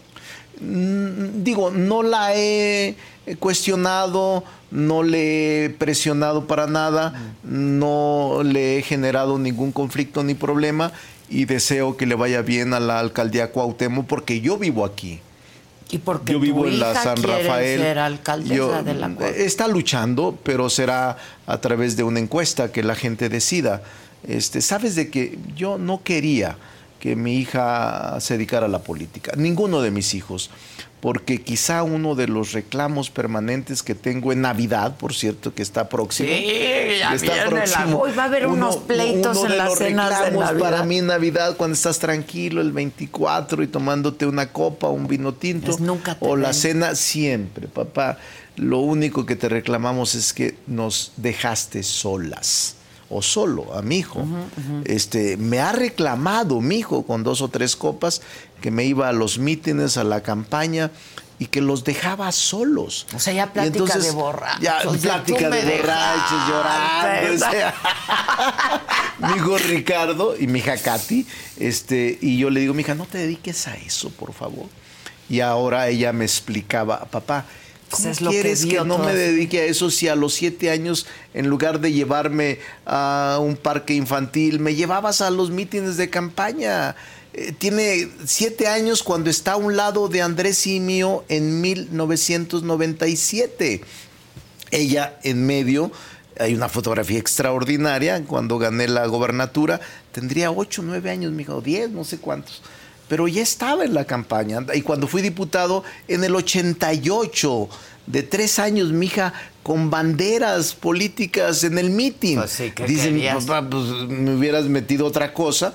Y, y yo le deseo mucha suerte, mi hija es una mujer impresionante. ¿No Bueno, te has metido? Para no, nada. no me he metido, pero, pero obviamente pues, siempre le voy a ayudar donde esté, con Pues consejos, hija, pues, con consejos, con orientaciones. Lo que puedo decirles es que está bien formada, está muy bien formada con principios y valores de una familia ah, que yo tengo 38 años de casado con mi esposa María de Jesús. He sido feliz, aunque hemos tenido etapas difíciles, como todo matrimonio, Sí. pero somos felices y tenemos seis nietos extraordinarios. Entonces, ese es otro uh, reclamo de mis hijos que no veo a mis nietos. Pues Estoy repitiendo la historia, pero es que la actividad a la que me someto eh, es muy difícil y muy pesada, salvo en diciembre, que duro algunos días con ellos, o en una semana larga en vacaciones eh, de verano, pero sí debo, tengo un déficit de atención con mi familia que ojalá y lo cubra antes de que me muera. Ay, sí, hay Sí, que de verdad, hacerlo de con verdad. los nietos. Con los nietos, claro, pero bueno, Que Dios son nos una ayude. bendición, dicen Es- por ahí. Es una bendición los que es lo más bonito. Pero es la verdad, ¿eh? Si, si pudieras tú eliminar los hijos y pasarte directo. Es que los hijos dan muchos problemas, sí, y a los Ricardo. nietos te vas directo y los ya, nietos ¿eh? le dan problemas a sus Algún día te padres. vas a dar cuenta de lo que te estoy diciendo. Ojalá pronto. Está Oye, bien. Ricardo, ¿y ¿te sentiste, te dolió escuchar a, a Sandra y a Chucho Zambrano diciendo lo que dijeron? No, no, no, mira, eh, cuando alguna gente se decepciona de la actividad pública, yo tengo ya más de 40 años en el servicio público, yo tengo en, la, en mi biblioteca eh, como 20 o 30 tomos de guerra sucia, de malos comentarios, de eh, artículos en contra. Y cuando un amigo se decepciona y dice, no, yo ya no quiero participar, está muy feo esto, la guerra sucia, alguna gente que de manera improvisada quiere introducirse a la política. Y mi consejo es, este, si no estás preparado para resistir estos embates, sí dedícate a otra cosa porque te va a hacer mucho daño en tu vida. Pero ¿a y en poco tu no te familia. duele y no te No me duele. enojó? Sí, bueno, claro que me duele, soy ser humano. ¿Y no te pero, enojó? Pero te digo, cuando veo la biblioteca les digo a ellos, mira, todos esos tomos que están arriba hablan mal de mí. Si yo hubiera hecho caso a ellos, no estaría vivo o estaría loco, eh, remitido en un, este, un centro de salud mental. Este, y no, fíjate que soy feliz, me encomiendo a Dios y me encomiendo al Santo Niño de Atocha. Entonces, pero ¿sabes qué es lo que más te ayuda a resistir? Tu familia. No, pero sí enoja, compadre. Tu familia. O sea... A ver, pero reaccionas ¿cómo? Violentamente con la misma O sea, virulencia. ¿no, le- y- no les hablaste después de eso? no, ¿No has hablado con ellos para no, nada? Para nada. Con ninguno de los Con ninguno, con ninguno de los dos. Y no le reclamo, nunca he reclamado una nota, Adela.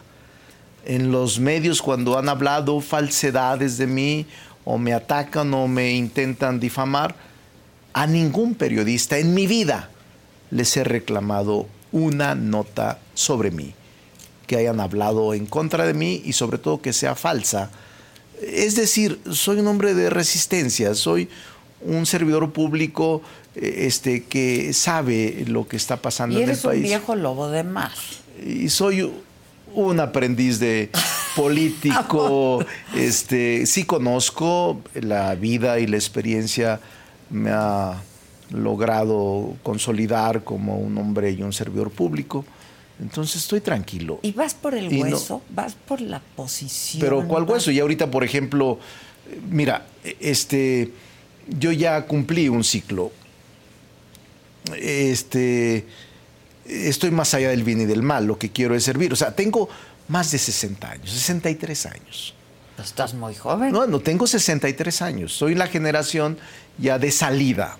Y lo que quiero es formar jóvenes que sean mejores que Sí, nosotros. Esa es otra, ¿eh? No vimos muchos jóvenes en No, la no, pero abajo de nosotros sí. Yo, por ejemplo, en mi equipo tengo puros jóvenes y los estoy formando. No pueden estar en primera línea ni en las grandes ligas todavía, digámoslo beisbolísticamente, pero se Como están las formando. candidatas a ministras. Pero, pero eso puede ser, pero digo, Como las pero, candidatas pero a se están formando, que quieren ser se ministras. están formando. Este, en el caso de los equipos, tengo equipos de abogados muy jóvenes y muy buenos.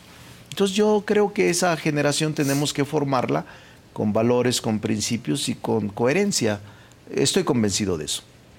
O sea, agachar la cabeza nunca. No, la no es- abyección nunca. No, no, nunca. Nunca agaches la cabeza, nunca actúes con eh, bajo indignación, no te generes ninguna eh, etapa de eh, animadversión.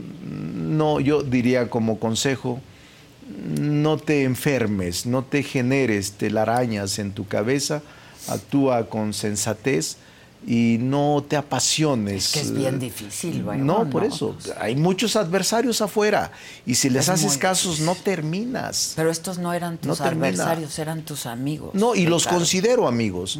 O sea, a pesar de lo que dijeron, no tengo una expresión indebida contra el presidente del PRD. Nunca la he tenido. No tengo una expresión incorrecta contra la alcaldesa. No dijo nada Eh, malo de ti, nada más dijo que tú llevaste a Sandra Cuevas, que tú la presentaste ahí. Digo, él tendrá que asumir si fue lo correcto o no y si es o no cierto. Pero yo te diría, no generé ninguna, un solo evento, un solo acto, una sola llamada para que ella pudiera ser alcaldesa.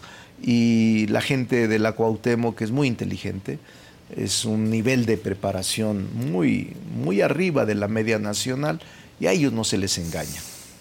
Te agradezco como siempre. Gracias. Siempre por me- por me cierto, gusta mucho. saludos a la Cuauhtémoc allá en Tepito, a los amigos de, de la Buenos Aires, de la Valle Gómez, de la Condesa. Mm, Fueron 33 colonias que las conozco muy bien. Ahora vivo yo en la San Rafael. Ya sé. y son unos vecinos extraordinarios. Tengo ya más de 10 años viviendo Lo ahí. sé porque me lo has contado. Sí, Nunca no, no, me has pero invitado a cuando tu casa. quieras te Nada más la vimos ahí en tu, Cuando quieras, en tu, te, en tu te- serie. te invito que mi mujer, mi esposa cocina muy bien. Ya sé, ya- y ya este la vimos. cocina muy bien y te invito, te Ya invitamos. Gracias, Saludos. Ricardo Monreal. Gracias y a todo Y el yo auditorio. quiero invitarlos y te invito también a que veas una entrevista que vamos a compartir hoy con el doctor Víctor González Torres, el doctor Simi, ¿lo Ah, ¿cómo no? conoces? Lo- me acuerdo, me acuerdo de Qué personaje más Qué entrañable, personaje, ¿eh? qué personaje, qué personaje. De verdad, Todo, gran sí. personaje. Ve la entrevista. La veo. Vela, te va a gustar. Y De esto es un adelanto. Buenas tardes, buenos días. Yo no sabes qué contenta estoy de poder conversar contigo, porque lo quería hacer desde hace mucho. Yo también. Sí. Pero mi impedimento es que estaba yo mal. ¿Cómo estás de salud? Físicamente regular, emocionalmente muy contento. ¿Cómo viviste tú la discapacidad? Pues la ¿Cómo sufres, te sientes hasta... ¿Viviste la adversidad, Víctor? O sea, me dices, soy discapacitado, naciste discapacitado. Nací, me iba a morir al nacer. Y tu papá no reaccionó muy bien a eso, ¿verdad? No le caía tan bien yo. Él a mí tampoco, así que... Tus tres grandes pasiones en la vida. Mujeres era mi pasión y el dinero. Ok. Hacer dinero. ¿Y fuiste diagnosticado con depresión? Bueno, ansiedad, angustia, todas juntas. Cuéntanos cómo salió lo del doctor Sim. Tiene su, su vida propia y muy famoso. ¿eh? Famosísimo. Llego a un restaurante, yo Víctor González no me pelan. Doctor, si me pasa,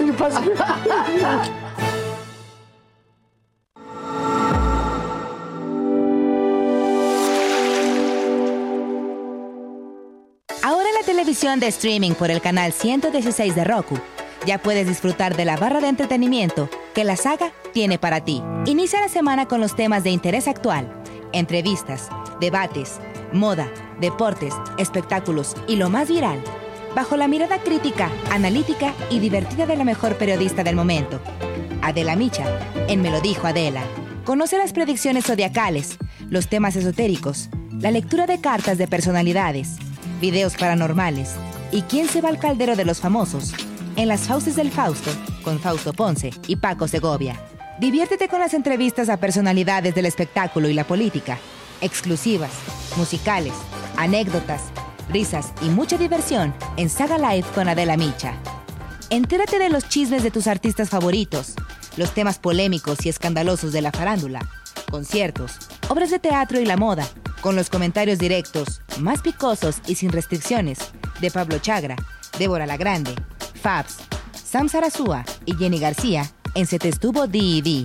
Descubre los secretos, las intrigas, anécdotas e historias y lo que nunca antes habías escuchado decir de políticos, artistas, deportistas y personalidades en una plática íntima y sin rodeos con la mejor entrevistadora del país, Adela Micha, en Solo con Adela. No te pierdas de los mejores programas de la barra estelar que la saga tiene para ti a través del streaming de Roku en el canal 116.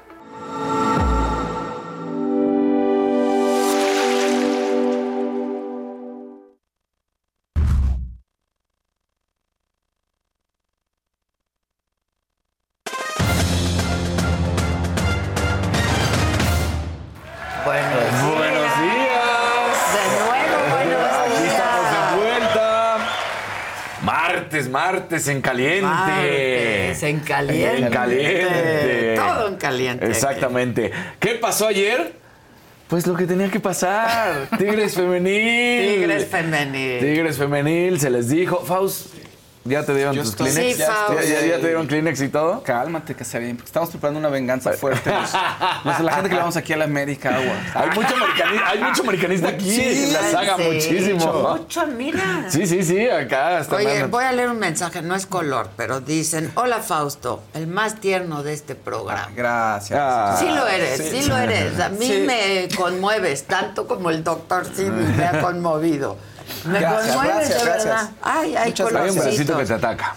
¿A mí? Sí. Venga, venga. Dice Doralicia, Adela, no nos gustas en modo imparcial. Después de los golpes de la 4T, ahí te ves autohumillada. Ay. Los medios tienen que definirse o van por seis años más. No, los medios no tenemos que definir nada, los medios debemos ser plurales, ¿no? Y darles a ustedes toda la información para Claro. que sean ustedes quienes finalmente tomen una decisión, ¿no? Eso es lo que hacemos. ¿Así? Por lo menos esa es mi postura frente al periodismo. Siempre ser plural. Siempre he dicho que la noticia es como prismática, ¿no? Tiene Pues claro. varias caras. Y en la medida de lo posible les presentamos todas las caras. Exactamente. Para que tengan más elementos ¿no? De valor para tomar y hacer un juicio. Que es bonito, que además les estás dando a ellos la responsabilidad. Pues y la- claro. Y ahora sí que el voto de confianza que van a hacerlo bien. Claro. Y que la gente claro. va a decidir Va a de la mejor manera. de la mejor manera, claro. Sí, sí. Bueno, venga. Porque esa es la caliente, realidad, Venga, sí. caliente.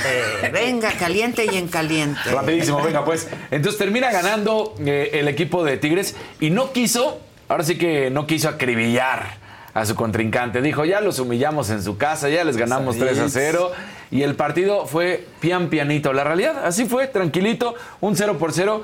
Las de la América estaban completamente acabadas, no pudieron hacer nada y las de Tigres dijeron, bueno, pues ahí nos llevamos el partido, no hay necesidad de meterles 10 goles más y entonces terminan ganando en el global 3 por 0 y ahora sí, casi, casi 39 mil aficionados. Vámonos. ¿no? Bien, bien. Exactamente. Ahora, lo padre de todo esto vino previo al partido. Porque hay, hay historias que platicar. Por ejemplo, amor. Hay amor. Resulta que previo al partido vamos a ver cómo dos jugadoras, Cecilia Santiago y Alison González, quienes eh, estaban en el césped. No, aquí no, aquí en un momentito aquí me pusieron a Kenzo y a Nova, que eh, son las, eh, eh, los hijos justamente de, de los mellizos de Blanca Sierra. Y entonces, bueno, pues aquí, aquí hubo una confusión, pero estábamos hablando de la portero y jugadora que están dentro del equipo de Tigres, que son justamente eh, pues Cecilia Santiago y Alison González, muy importante porque pues hasta se dan un besito. Tenemos el video como le, le- la bendice y le da un besito y dice, al rato nos vemos en el campo. ¿No? Sí llegó. Pero bueno, ahorita, ahorita lo ponemos. Mientras, si quieren, nos vamos con los mellizos. Los mellizos, ahí está, este, Kenzo y Nova, son Bianca Sierra y Stephanie Mayor, que bueno, pues trajeron torta bajo el brazo, la realidad, ¿no? Porque Ah, sí. recién nacieron hace poquitito y ahí Stephanie Ah, Mayor, mira. mira, y estuvieron presentes las dos jugadoras. Entonces, vieron cómo su- sus mamás fueron campeonas. Entonces, muy Ah, padre. ahí está. Qué bonito. Mira, Vean. ¿No? En el campo de juego. Ahí están increíbles. Así que estas historias de amor que también hay que platicar y que pues previo al, partido sucediera eso, bueno, pues estuvo increíble, ¿no? Y ahora sí, mientras tanto nos vamos con la Liga MX porque ya quedaron definidas los cuartos de final, ya, ya estaban definidos quienes se iban a enfrentar, pero ya tenemos los horarios, ya ahora sí es oficial. León América se arranca el partido miércoles 29 a las 7.06 y después, bueno, pues la vuelta será el sábado 2 a las 7 en el Estadio Azteca. Atlético San Luis, ahí, están para que ustedes las vean. Atlético San Luis en Alfonso Lastras será a las 9. Eh, 10 y la vuelta será en el estadio de Monterrey, el estadio BBVA, en el mismo horario. Para el jueves nos vamos con el partido entre Tigres y Puebla, allá en el Cuauhtémoc a las 7, la vuelta a las 8 en el Universitario. Pumas va a visitar el jueves a las 9 de la noche y va a tener el partido a las 6 de la tarde. Que hubo mucha crítica de esto, porque dicen, ¿por qué no juega a las 12? que ya hemos hablado constantemente que a las 12 pues a veces no es una buena cuestión física, que los Pumas tienen más de 30 años jugando a las 12 y podrían sacar ventaja de eso sí, pero a la vez ellos tienen una mejor condición física en ese sentido porque entrenan para jugar siempre a las 12 del día y entonces pues enfrentarlos a las 6 es es mejor, da más rendimiento, da más velocidad para los jugadores y por eso decidieron tomar el horario de las 6 de la tarde. O sea, ahí podría darse que la- en la final América Chivas o América Tigres. No, Chivas no va a pasar. Y, y a- y América tampoco. Entonces. Va, vas a ver, estamos preparando. La vida tiene sorpresas, Casarín. Bueno, ya, ya estaremos platicando. Aguas, ¿qué tal? Aguas.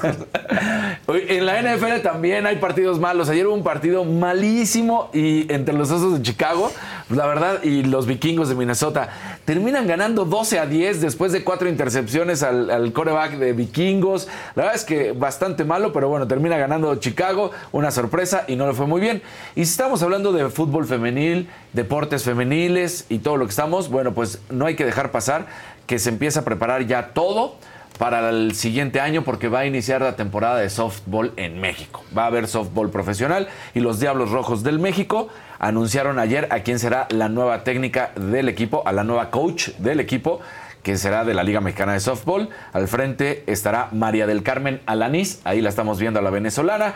Ella pues eh, será la gerente deportiva de la novena Escarlata Femenil, que estará jugando en el softball mexicano femenil. Esperemos que le vaya tan bien como al fútbol femenil, que cada vez da mejores y mejores resultados. La gente está volcada en el, en el fútbol y esperemos que así sea en el softball. O sea, que creo que tiene una ventaja, porque en el base pues también hay unas grandes aficiones y, y creo que no les importará tanto porque el softball sí les gusta. Oye, dime, perdón mi ignorancia, entonces todo esto es nuevo, es nuevo el softball femenil. No, no, no, para ¿Qué es lo que nuestro es? país. Ajá. Para No, nuestro país sí. la liga la liga va a ser nueva, entonces va a arrancar el próximo año. Pero el softball ya como profesional Sí. ya se juega Sí, desde- sí, sí, ya sé. Ok. Pero sí. sé, sé que existe, sé que existe, que se picha diferente. Y es una pelotota. Es una pelota Sí. más grande, se picha prácticamente con Por el brazo abajo, de abajo hacia arriba. Sí, Sí, es sí. padre. Es padre. Es padre. La distancia del montículo es menor. Con Verizon, mantenerte conectado con tus seres queridos es más fácil de lo que crees. Obtén llamadas a Latinoamérica por nuestra cuenta con Globo Choice por tres años con una línea nueva en ciertos planes al Nemery. Después, solo 10 dólares al mes. Elige entre 17 países de Latinoamérica como la República Dominicana, Colombia y Cuba. Visita tu tienda Verizon hoy. Escoge uno de 17 países de Latinoamérica y agrega el plan Globo Choice elegido en un plazo de 30 días tras la activación. El crédito de 10 dólares al mes se aplica por 36 meses. Se aplica en términos adicionales. Se incluye hasta 5 horas al mes al país elegido. Se aplican cargos por exceso de uso. O sea, sí, sí, sí. Ok. Pero, muy bien, muy bien. Pero va a estar muy padre. De nada, de nada, con todo gusto, mi paz. Y bueno, pues el Tenis Fest, ¿qué es el Tenis Fest? Resulta que la Plaza México, ya sabemos que ha tenido ahí unos cambios, prácticamente un año y medio sin, Sin nada. toros. Porque pues ahí sigue el pleito, ¿eh? Entonces veremos en qué termina. Supuestamente ya no van a volver, pero luego que sí. Bueno, pero mientras se ha utilizado para conciertos, se ha utilizado para algunas otras cuestiones. Y ahora estará el Tennis Fest, donde podremos ver a uno de los mejores tenistas del mundo, al que es el siguiente juvenil de España, Carlitos Alcaraz. Carlos Alcaraz, ayer eh, platicaba con Gis justamente y entonces me decía, ¿qué tan importante es Carlos Alcaraz? Y yo le decía, piensen en Nadal cuando no conocían a Nadal. Así de fácil. Pues sí. Es, es él. Porque además ya fue número uno del mundo, ya ganó varios eh, torneos. O sea, la verdad es que está siendo la nueva camada de tenistas de la Next Gen, como es conocida, y, en el, y para el español es el más importante. Entonces, sin duda alguna, ahí está este hombre que estará dando mucho de qué hablar. Estará también Tommy Paul. Todos estos se estarán enfrentando, muy bueno, porque pues lo podrán ver en la Plaza México para todos los que quieran ir a darse un gusto de ver grandes tenistas y muy, buen y muy buena calidad de tenis, pues ahí lo podrán hacer. Estará Grupo, Grupo Frontera también, el sonido para eh, Yatra, también estará presente ya. O sea, va a haber un gran show en este Tennis Fest que se estará viviendo el 29 de noviembre, o sea, pasado mañana. Pasado mañana Sí, ya. ya, ya. Ya. Ah, ya es mañana, ya, ya. Mañana 29, sí, ya hoy es miércoles, 28, sí. claro, Sí, claro. 29. 29. Ya, ya. Entonces Ya ahí se está. acabó el año. Ya se acabó el año, sí, ya. Ya casi Entonces, 25 ahí estará todo. Para todos los que quieran ir, la verdad lo van a pasar bien. Entre música y tenis, ¿qué más se puede pedir? Exacto, qué padre. Ya. Va a estar bueno. Está buenísimo, ¿eh? Rapidísimo. Sí, harta música. además. Harta música, harta ¿Qué música. más me traen, muchachos? Ya, me dijiste rapidito, vámonos rapidito, Fíjate pero hay más. No, fíjate que la, la- ahorita nos quedamos en, al final del blog, de hacer unos bloques. Ah. Este, había, habíamos tenido el testimonio del director de la película Hasta Encontrarte. Entonces, nada más recordarles, es una película que está muy bonita, es muy conmovedora. Insisto, es acerca de un joven que tiene una esquizofrenia. Y- pero lo que vemos es a su padre, que cuando le dicen que su hijo va a salir del hospital, él ya no tenía esperanzas y el padre ya está con una cuidadora, o sea, está en la última parte de su vida. Entonces va a buscarlo al hospital y no lo encuentra y ahí vemos, ahí van a pasar más cosas. Pero es una película que está interesante como ¿Dónde la aborda. vemos? eh, La pueden ver en Amazon Prime, entonces ahí Ok. lo puede, ¿Cuándo está, se- ya está? ya está Ah, disponible ya. en Amazon, en Ok. Amazon Prime. Y además, te digo, es una reflexión bonita acerca del amor y cómo es a través del amor curas a las personas. Y está padre, entonces vale la pena que la vean. Digo, eso me, no- me faltó dar como un poquito de cierre nada más. Amazon Prime, entonces ya está disponible. Buenísimo. ¿No? Yo la voy a ver. Hoy no Sí, puedo, está bueno. Hoy no. Sí la voy a ver. Hoy no puedo, la verdad. Hoy hay que ver también al doctor Simi. Sí. El doctor sí. No dejen de verla. Se ve muy... Porque además lo que platicaste, que ya lo veremos, que llega la familia. Todos ¿no? llegaron, estuvo padrísimo, pero de casualidad. Así de, ¿Qué onda, pa? ¡Ay! Sí. ¿Qué onda, Adela? ¿Qué onda? Mucha producción aquí. Estuvo bien padre. Yo quedé encantada, la verdad.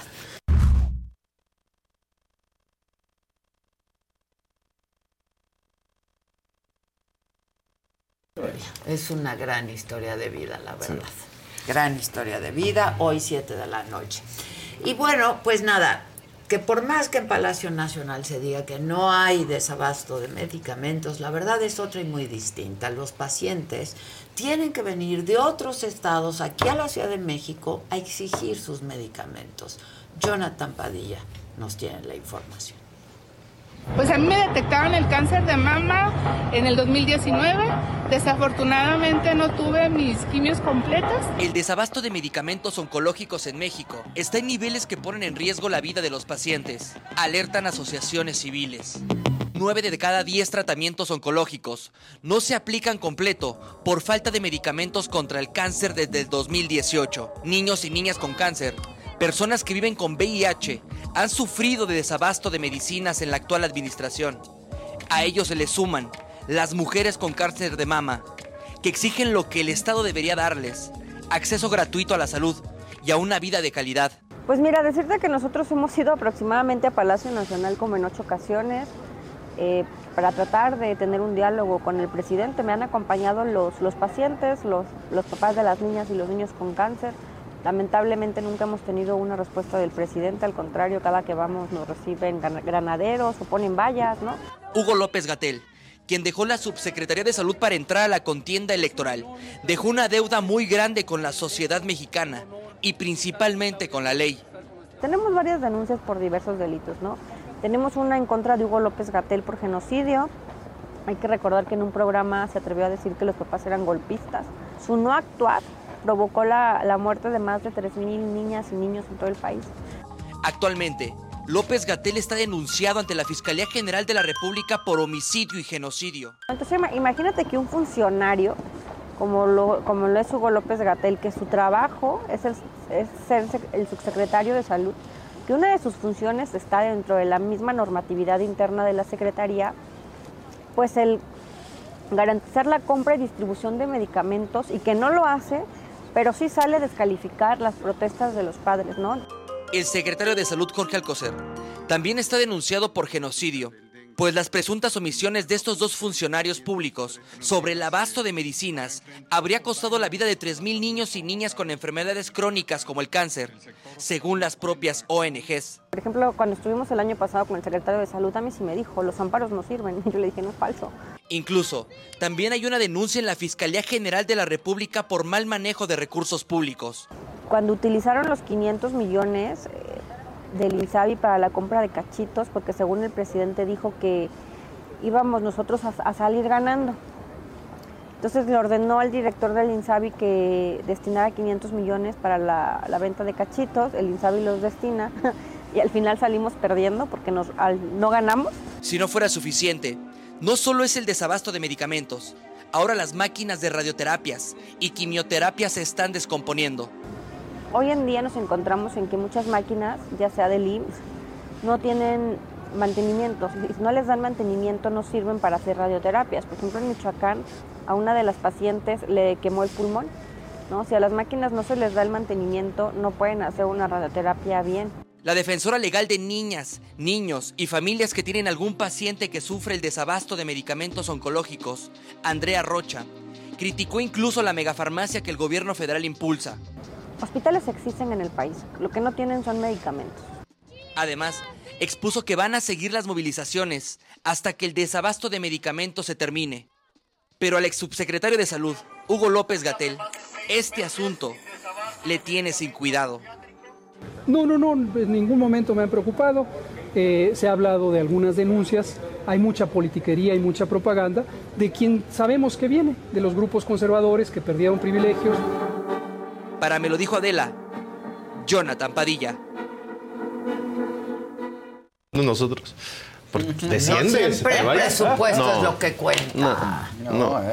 Mi querido, mi queridísimo. Cristian Ríos, ¿cómo estás? Muy bien. Súper, mega contento de estar otra vez aquí con todos Pues sí, ustedes. yo también. Además nos vimos el sábado pasado El sábado pasado, efectivamente, sí, estuvimos ahí en el sitio Banamex. en el sitio Nos hiciste el favor de acompañarnos. No, y me hizo favor de entrevistarme. ¿Qué tal? Una entrevista a la que entrevista, no, pues, muy nervioso, pero padre, ¿no? Oye, este eventazo que te aventaste. Bueno, Cristian Ríos ha estado con nosotros, es un experto en educación, es presidente de ICE México. Este, y nos va a hablar justamente de pues lo que pasó y los retos por venir, ¿no? Lo Sí. que pasó en, en el sitio Banamex en esta convención anual 2023 y lo que lo que viene para el 2024, Sí. Expa- gran expansión, ¿verdad? Gran expansión. La verdad, bueno, para poner a todos en contexto, eh, ICE México es una empresa, es una organización mexicana que hoy en día tiene más de 3.000 puntos de capacitación en todo México.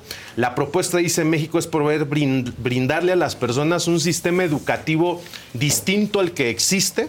Es un sistema educativo que está alineado a las mejores prácticas mundiales y hoy hay 3.000 unidades de negocio que están ofreciendo una alternativa que sí emplea, que sí genera movilidad social, que sí tiene pertinencia, que la, que la gente adquiere en corto tiempo, en los planes de estudio que, que adquieres en corto tiempo, tiene un alto impacto, tiene bajo costo.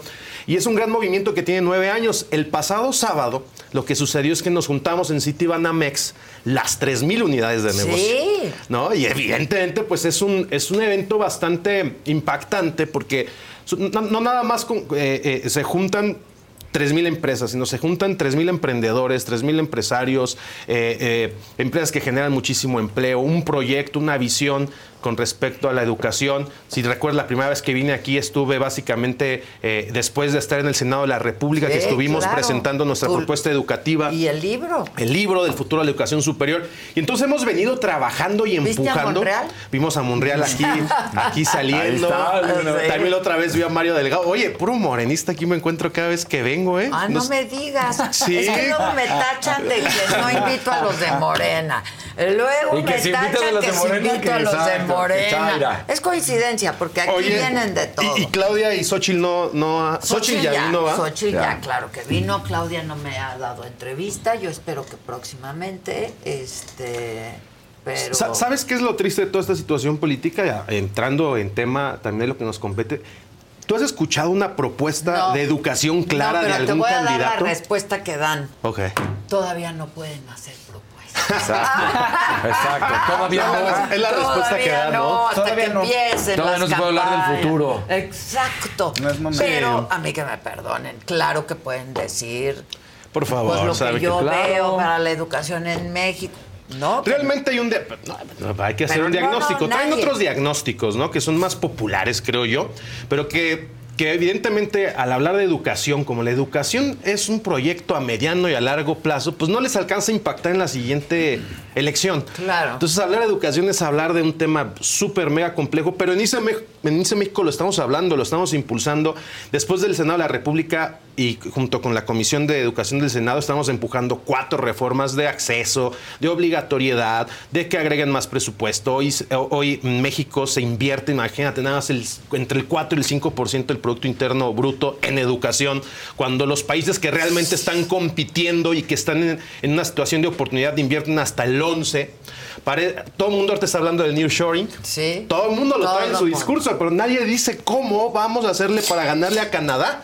Porque dice México, eh, perdón, México no es el único país que está ah, eh, eh, peleando, por el peleando. nearshoring, pues claro. Entonces, ¿qué, lo- qué va a pasar? Que los- la- las empresas que van a generar mejores puestos de trabajo se van a ir a donde hay mejor capital humano.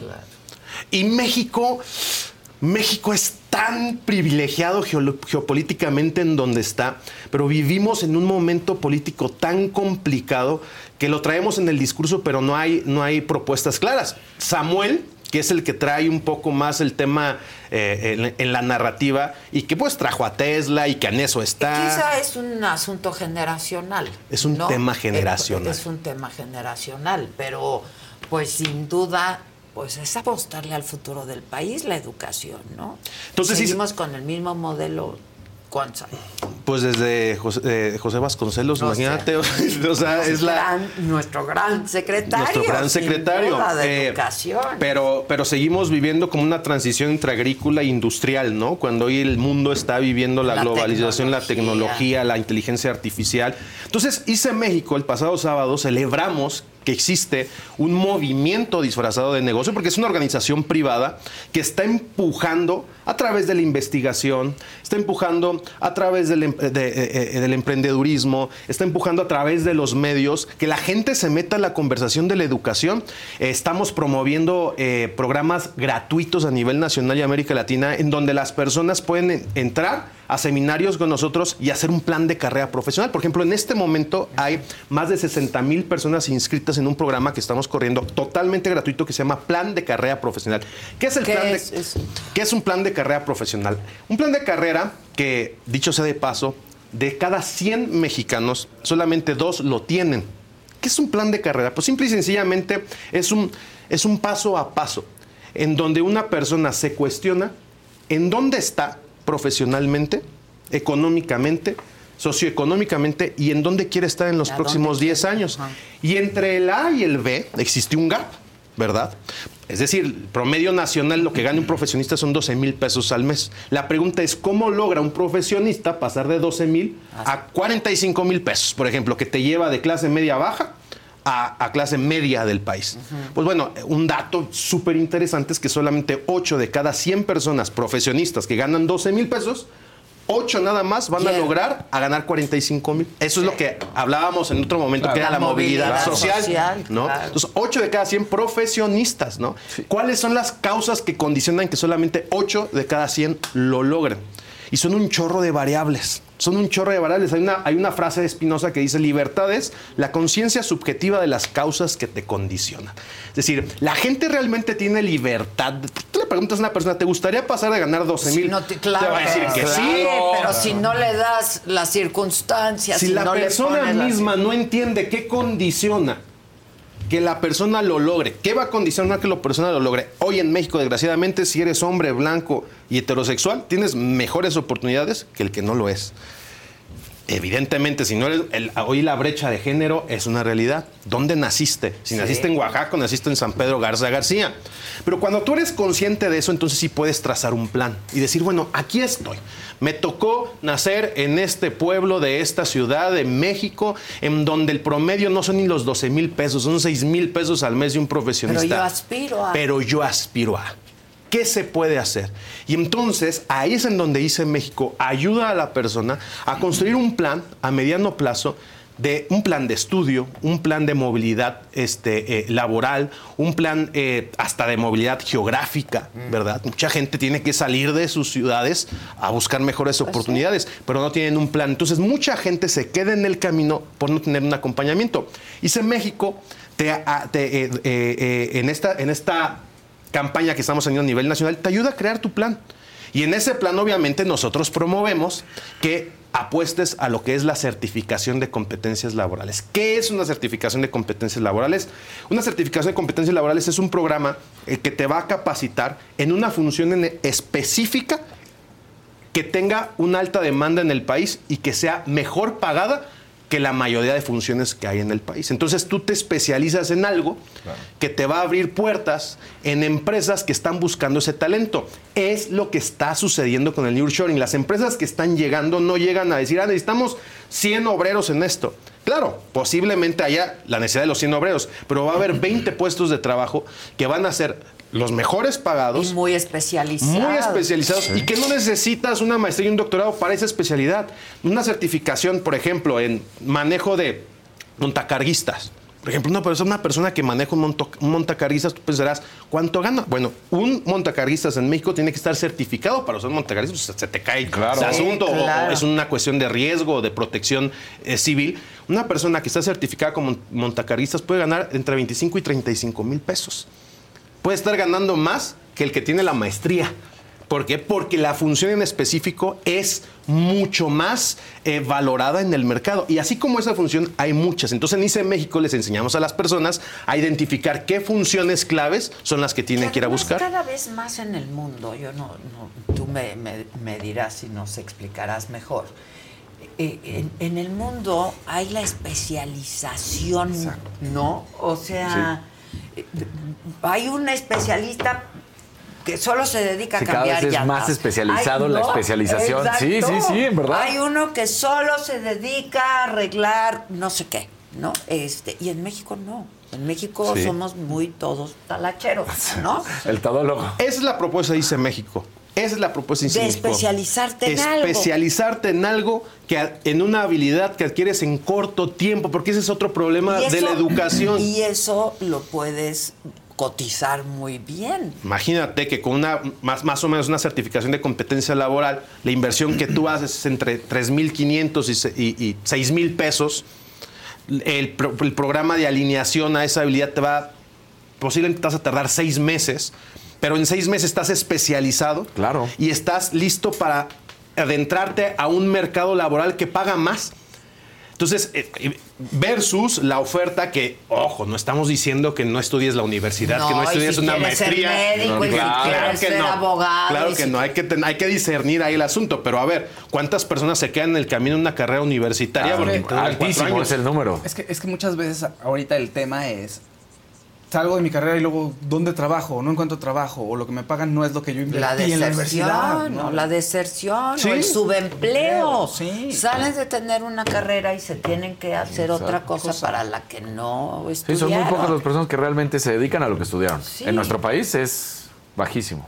Sí. El IMCO, el IMCO te dice que eh, tres de cada diez personas realmente desarrollan su, su carrera profesional y ganan 12 mil pesos al mes. Es por eso que obviamente es mucho más atractivo para las personas buscar otras funciones que, que- que- que les permitan tener mejores condiciones de trabajo. ¿no? Entonces, ahorita estamos corriendo a eso. De hecho, saluda a mucha gente seguramente que está en plan de carrera profesional, está viendo por aquí. Te andan Eh, saludando muchos. Sí, el- Sí, sí, sí. el Hay colorcitos Hay dos colorcitos, el- el, eh, eh, un gran movimiento. O sea, ya lejos de la propuesta educativa, ¿sabes cuál es la buena noticia? Que habemos 3.000 unidades de negocios listos para ponernos de acuerdo y empujar la educación en el país. Y ahorita está bien interesante porque en época de elecciones, pues todo el mundo se empieza a acercar, Sí, ¿no? claro, se empieza a acercar porque estamos hablando de una estructura una estructura en todo el país, una representación en todo el país con gente preparada que está impulsando este modelo. Y nosotros realmente estamos haciendo equipo con los actores eh, políticos, sociales, que nos ayudan a impulsar esta gran propuesta educativa. Ahora, esta certificación la da ICE México. Esta certificación la da la Secretaría de Educación Exacto, Pública. eso es lo que- a través de ICE México. Y la Secretaría de Educación Pública facultó a ICE México para que nosotros desplegáramos el subsistema educativo que está. Eso es lo valioso, que, que un estándar de competencia, ¿quién lo hace? Por ejemplo, tú dices, tú me vas a certificar en montacarguistas, el mismo Exacto, ejemplo que estamos. ¿Y, ¿Y quién dice que tú sabes que montacarguistas? Ok, la SEP, junto a la industria, a los sindicatos, y dijeron, vamos a describir en un documento cuál es la mejor práctica alineado a los estándares internacionales a los que necesitamos en México y entonces el gobierno publica en el diario oficial el estándar. Entonces, con base en el estándar, nosotros aplicamos los instrumentos de evaluación, capacitamos, gestionamos el certificado, capacitamos a la persona y le entregamos el certificado. Pero el certificado le entrega la Secretaría de Educación Pública. Entonces, esa es otra cosa, que la educación en la que tú estás invirtiendo es educación formal. Hay tres tipos de educación en el país. Educación no formal, informal y formal. Las tres educan, pero tienen distintos métodos para educar. Algo bien interesante ahorita que está de moda es que hay- en Internet hay un chorro de cursos que te enseñan a hacer un chorro de cosas y que sin duda te lo pueden Pero enseñar. no te lo certifica. pero no te dan la credencial. Entonces tú para ir después a buscar trabajo, a demostrar que tienes habilidad, necesitas la credencial. Y la credencial es la portabilidad de tu conocimiento. Entonces, esa es otra característica muy interesante del sistema de ICE México, que somos, un, somos parte del, sus- del subsistema educativo nacional y que le agrega un valor agregado grandísimo. Sin duda, sin duda. Ahora, estos 3000 son como asociados, digamos. Así es. Muy interesante. Sí, porque nosotros lo que hicimos cuando el gobierno de México nos da la facultad para acreditar, la estrategia que nosotros hicimos para desplegar a, a- a las 3.000 unidades de negocio fue invitar a, empre- a- a emprendedores profesionistas que ya se dedicaban a la capacitación o a la consultoría y les dijimos, ¿por qué no desarrollan el modelo de ICE México? Entonces nosotros, eh, la, la propuesta que les hacemos a estas unidades es, nosotros te enseñamos el modelo como una franquicia, Ok. Y los una certificas a ellos los mismos. acredito delante Los de la Secretaría de Educación Pública a través de mí y los pongo en punto de venta. Entonces, ¿qué hacemos nosotros? Acreditamos, incubamos al- a la unidad de negocio porque le tenemos que enseñar desde administración, ventas, les enseñamos este, marketing digital, eh, les enseñamos a impartir los cursos con base a los estados. O sea, es una capacitación como de seis meses que tiene la unidad de negocio antes de salir al mercado a ofertar las certificaciones en distintos sectores, porque algo, estas 3.000 unidades no se especializan en los mismos sectores. Ah, eso está muy interesante. A ver. Sí, o sea, eso está muy interesante. Exactamente. O sea, hay centros de evaluación, por ejemplo, que eh, la- la- Que solo certifican- En minería, o Ah, en ok. electricidad, o en protección civil, o en estética, eh, eh, o en salud y belleza, o en consultoría en finanzas, o en consultoría legal. O sea, hay, es que hay 30 sectores productivos en el país y tenemos y los, las, las 3.000 unidades tienen especializaciones distintas. Ya, está interesante. Así es. Dependiendo, perdón, No, no, no. su ubicación geográfica también. Dependiendo de su ubicación geográfica, que hoy en día ya la ubicación geográfica ¿Importa menos? ya importa menos porque, ¿qué crees? Nosotros tenemos, no solamente operamos en México, estamos llevando la certificación de competencias laborales a todo Centroamérica y a Sudamérica, porque el proceso de capacitación lo haces en línea. O sea, tú como adulto, o sea, ¿qué es más fácil para ti ir, a una escuela los sábados a- a- o conectarte a tu, a, tu, a, tu computadora, formarte y ahí y, y la misma forma remota haces la evaluación y de la misma forma te llega el certificado? ¿Y el resultado es igual que presencial? Depende la función. Por ejemplo, hay funciones donde no te permiten la evaluación a distancia porque el montacarguistas, el evaluador tiene que ver Claro. qué haces. El, Exacto, imagínate, ¿no? que manejas el montacargas, ¿no? Sí, sí. Hay funciones, pero ahorita ya el 40% de las habilidades, hay más de mil estándares de competencia. El 30% ya se puede correr a distancia, es ¿verdad? Y el otro, pues es un elemento presencial que requieres, eh, por ejemplo, trabajo en alturas. La certificación de trabajo de altura. Esa gente que tú ves limpiando Sí. los vidrios, que está arriesgando Que no, su vida. que- y que nunca le enseñaron cómo. Bueno, a- hoy en día ya por ley, esa persona no puede estar montada ahí si no tiene un certificado de que sabe trabajar en las alturas. Antes se cayó un montón de gente, ¿no? Hoy en día ya existen lo- lo- los mecanismos. Por ejemplo, esa evaluación, cuando tú tienes que ir a certificar, se tiene que hacer en campo. Hay muchas que se hacen en campo, hay muchas que se hacen presencial, pero la realidad es que como empresa, sí, eh, hoy en día somos la organización, incluso de franquicias, que más unidades de negocio tiene. Eh, imagínate, entre las 3.000 ya tenemos más de un millón de alumnos en nueve años. Este, hemos vendido más de mil millones de pesos. O sea, es una locura lo que el movimiento hizo. Y yo te platicaba la historia, eh, cómo Sí, inició ICE México, inició. inició mi esposa y yo, emprendiendo, yo certificándome un estándar de competencia, yo viendo la gran oportunidad que había, que en México no se había desarrollado este modelo, que es un modelo europeo. Es el modelo de Alemania, es el modelo de Inglaterra, es el modelo de Estados Unidos, es el modelo de Canadá. Y cuando nosotros vemos que en México hay 30 años de rezago en eso, dijimos, vamos a construirlo. Y ahí poco a poco fuimos. Y pues hoy en día, viste la gran organización que, que, que- que se creó. Y hoy, hoy estamos en una etapa en donde no solamente estamos agregando unidades de negocio, sino que estamos en un proceso de reconversión bursátil.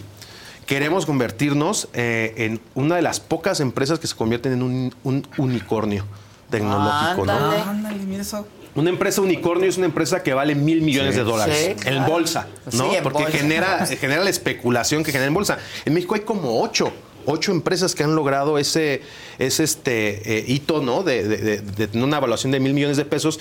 Nosotros hemos tenido ofrecido. Eso, esa es tu meta para. Esa es la meta. ¿Para cuándo? Esa es la meta. Nosotros ya estamos en el proceso de reconversión bursátil. Está bien interesante esto, fíjate. Nosotros cuando empezamos a crecer y empezamos a generar eso, nosotros recibimos una invitación de Silicon Valley Bank. Silicon Valley Bank, que ya quebró el banco, en su momento cuando nos habló, sí, el momento cuando nos habló, era, era el banco que, que fondeaba a las, empresas de tecnologías. Y a nosotros nos, nos, nos ofrecieron una primera evaluación que nos puso en 300 millones de dólares.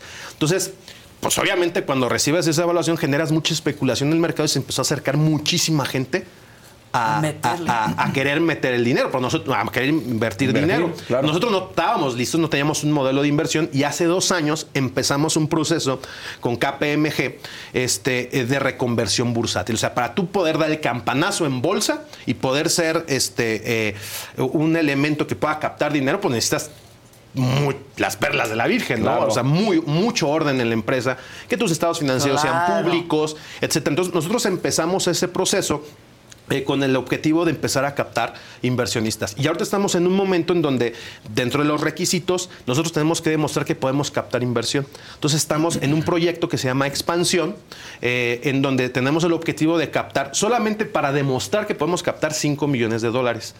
Entonces es un requisito que te piden los fondos americanos. A ver, antes de que yo te dé, demuéstrame que tú vas a poder ir a captar dinero. O sea, que tu propuesta es suficientemente atractiva para el mercado para que tú consigas inversionistas ángeles. Algo como lo que se ve en Shark Tank, Exacto. pero de de veras. De de veras, ¿no? O sea, Hay, hay que invertir, güey. Ahora sí hay que hacer una polla. hay que hacer la polla. Podemos invertir. Claro, claro. Ah, hay- ahorita vamos a, vamos a salir a fin de año con la tercera ronda de inversión. Eh, Uy, ya nos va a tocar más cara. Sí, ya es la tercera ronda. Sí, ya ¿Qué tercera pasó, manches. Cristian? ¿Por qué No, no, no, no, nos pero- hablaste nunca de la primera? No, pues eh, la realidad es que estamos bien contentos porque Pues, ahorita. ¿cómo no? Sí, claro. Ahora fíjate, la gente pregunta, oye, Cristian, pero, pero ¿cómo si es una empresa que está creciendo y que es tan exitosa y que sales en todas partes y que bla, bla, bla? ¿Por qué están pidiendo dinero? Porque la gente no entiende que la empresa, las empresas, entre más crezcan, más dinero necesitan. Y si nosotros Claro. queremos llegar a la evaluación de mil millones de dólares, tenemos que generar la tecnología que, po- que podamos demostrar que se pueda escalar. Y hoy en día nosotros somos la tecnología de educación con mayor demanda en México y en América Latina, pero tenemos que sostenerlo con tecnología. Entonces, la tecnología es lo más caro que ahorita eh, lo que requiere más inversión para hacerlo, ¿no? Y para generar todas las condiciones que se requieran. Y creo que con eso puedes contestar una pregunta que suena muy interesante, pero lamentablemente, como lo dices, igual y en el modelo de Estados Unidos, de Europa, donde la tecnología y el Internet no tienen problema, y es que dice Claudia Peña, estaría padrísimo que se pueda certificar dentro de los reclusorios para que haya más reinserción en la sociedad. Pues la verdad es que nuestro país pues, no, no tiene esas facilidades tecnológicas para poder estar Híjole, haciendo eso. quisiéramos ¿no? que en los penales para empezar haya orden. Sí. ¿no? En, en Europa y en Canadá existe, eh, existe toda esta política en, en los reclusorios de reinserción social y de la capacitación para el trabajo dentro de los Claro. reclusorios. Aquí también en México hay capacitación para el trabajo, no está tan bien desarrollada, pero volvemos al punto. O sea, si nosotros... Pero es diferente. Es Sí, no- diferente. no es lo mismo, no se puede. O sea, es distinto. Y, pero imagínate cuántas soluciones la certificación de competencia laboral no le da a un chorro de sectores. Ahorita estamos trabajando con una propuesta dentro de eh, que ya va a ser obligatorio que los servidores públicos se certifiquen. O sea, que un servidor público cuando llegue al cargo, sea como sea que llegue, porque sabemos que llega de forma, por lo menos tenga un proceso de capacitación para atender al ciudadano.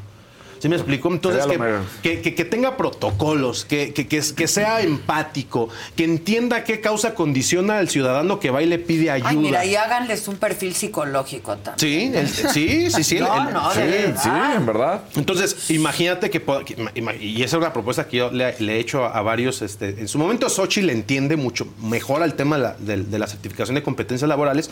Yo le decía, imagínate qué propuesta decir que todo tu gabinete, que todo tu sistema Está certificado. está certificado y que se puso a estudiar. O sea, que, que- que realmente pasó una prueba, una evaluación eh, eh, psico, psicométrica de habilidades, de desempeños, de actitudes, de hábitos, de valores. Entonces, eso, eso se vende muy bien. La percepción de una persona preparada se vende muy bien, ¿no? Entonces, hay un chorro de, de soluciones que estamos desarrollando y, y que estamos empujando. No, y pues en está eso estamos, mi querida increíble. Al rato tu propia serie, fíjate. Así en Apple TV, en Amazon. Bueno, es que Ah, bueno. su historia, la historia de ellos es increíble. Sí, es una buena historia. impresionante. Es una o buena sea, historia. de la nada, Cristian.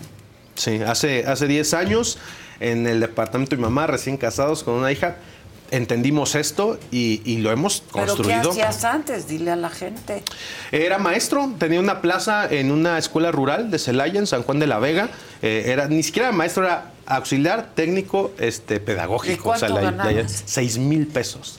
6 mil pesos. Mi esposa es médico, ya se acababa de graduarse. ¿Y ganaba más? Ganaba más. No, ganaba más porque trabajaba más. Trabajaba más. Ella se iba a hacer guardias en las noches y en las, en las mañanas hacía inglés. Yo nada más trabajaba este, de 8 de la mañana a 2 de la tarde y después le jugaba al emprendedor. Porque según en la tarde me dedicaba a hacer eso. Pero imagínate qué me decía la gente. Decía, "Oye, no manches, o sea, estás soñando con crear una organización educativa. Tienes 23 años. Y lo decía en mi discurso, ¿no? Ahí en el ¿Cuántos City tienes Banamex, ahorita? 30 y voy a cumplir el, próximo lunes cumplo 33 años. Muchos como tú en este país. Sí, se sí, necesitan, ¿eh? Sí. Cristian, yo te admiro mucho. Muchas la gracias, verdad. Adela. Luego la gente dice que esto Aquí es puro tengo todo, negocio. sí. es un negocio. Debe de ser Claro, negocio. claro, todos queremos hacer un Es que han hecho negocio. ese discurso de que es malo Ay, aspirar sí, y ganar y no lo Sí, es. Porque sí, además, personas como Cristian, y ya metiéndome yo en mi Pero tema, con una visión padre. apoyan deportistas. Bueno, así Ah, lo conocimos a ¡Claro! Cristian, ¿te Hoy- acuerdas? sí, por supuesto. Y nos fue súper bien en los Panamericanos. No, fue ¿eh? súper bien en los Panamericanos Súper bien. y en los Parapanamericanos. Ya después vengo con las atletas y con sus medallas, historias increíbles, pero también otra vez, o sea, historias espeluznantes con respecto al apoyo que hay para los deportistas. yo se los digo, Sin el apoyo de la CONADE. yo, ¿verdad? yo se los digo nuevamente, apoyar a deportistas eh, fue, fue, una, fue un elemento que a mí me con- condicionó el éxito, dice México. La gente, la gente verdaderamente valora las organizaciones, las personalidades, los Claro. medios que apoyan a deportistas. No sé por qué más no lo hacen. O sea, sinceramente. Y hay que apoyar deportistas y hay que apoyar artistas. y hay que sí. apoyar. No, porque aquí nadie los apoya, Nadie. compadre. Así es. Hay varios colorcitos para Cristian. Venga. A ver. Naranjita Estén feos, de Luis. González. Ya, Saludos, no. doctor. Los seguimos apoyando. Un gusto estar en la convención. María Antonieta Carranco, naranjita. Estamos fervientemente seguros que su visión para cambiar la educación en México se logrará de la mano de toda la red de prestadores de servicios a la que pertenecemos. Luis González, naranjita. Red de prestadores de servicios de ICE México presente. Emma López Amarillito. Creemos en usted, doctor, y su proyecto por cambiar Pongan la educación del país. Sí, ya. Ya se van a hacer unicornios. María Antonieta en amarillito, llevo un par de años siguiendo a ICE México. He tomado dos certificaciones y varios proyectos gratuitos y estoy más que satisfecha. Espero pronto lograr ser parte de los centros evaluadores. Eso es interesante porque ¿cuál ha sido nuestra estrategia? Nuestra estrategia es convocar masivamente de manera gratuita.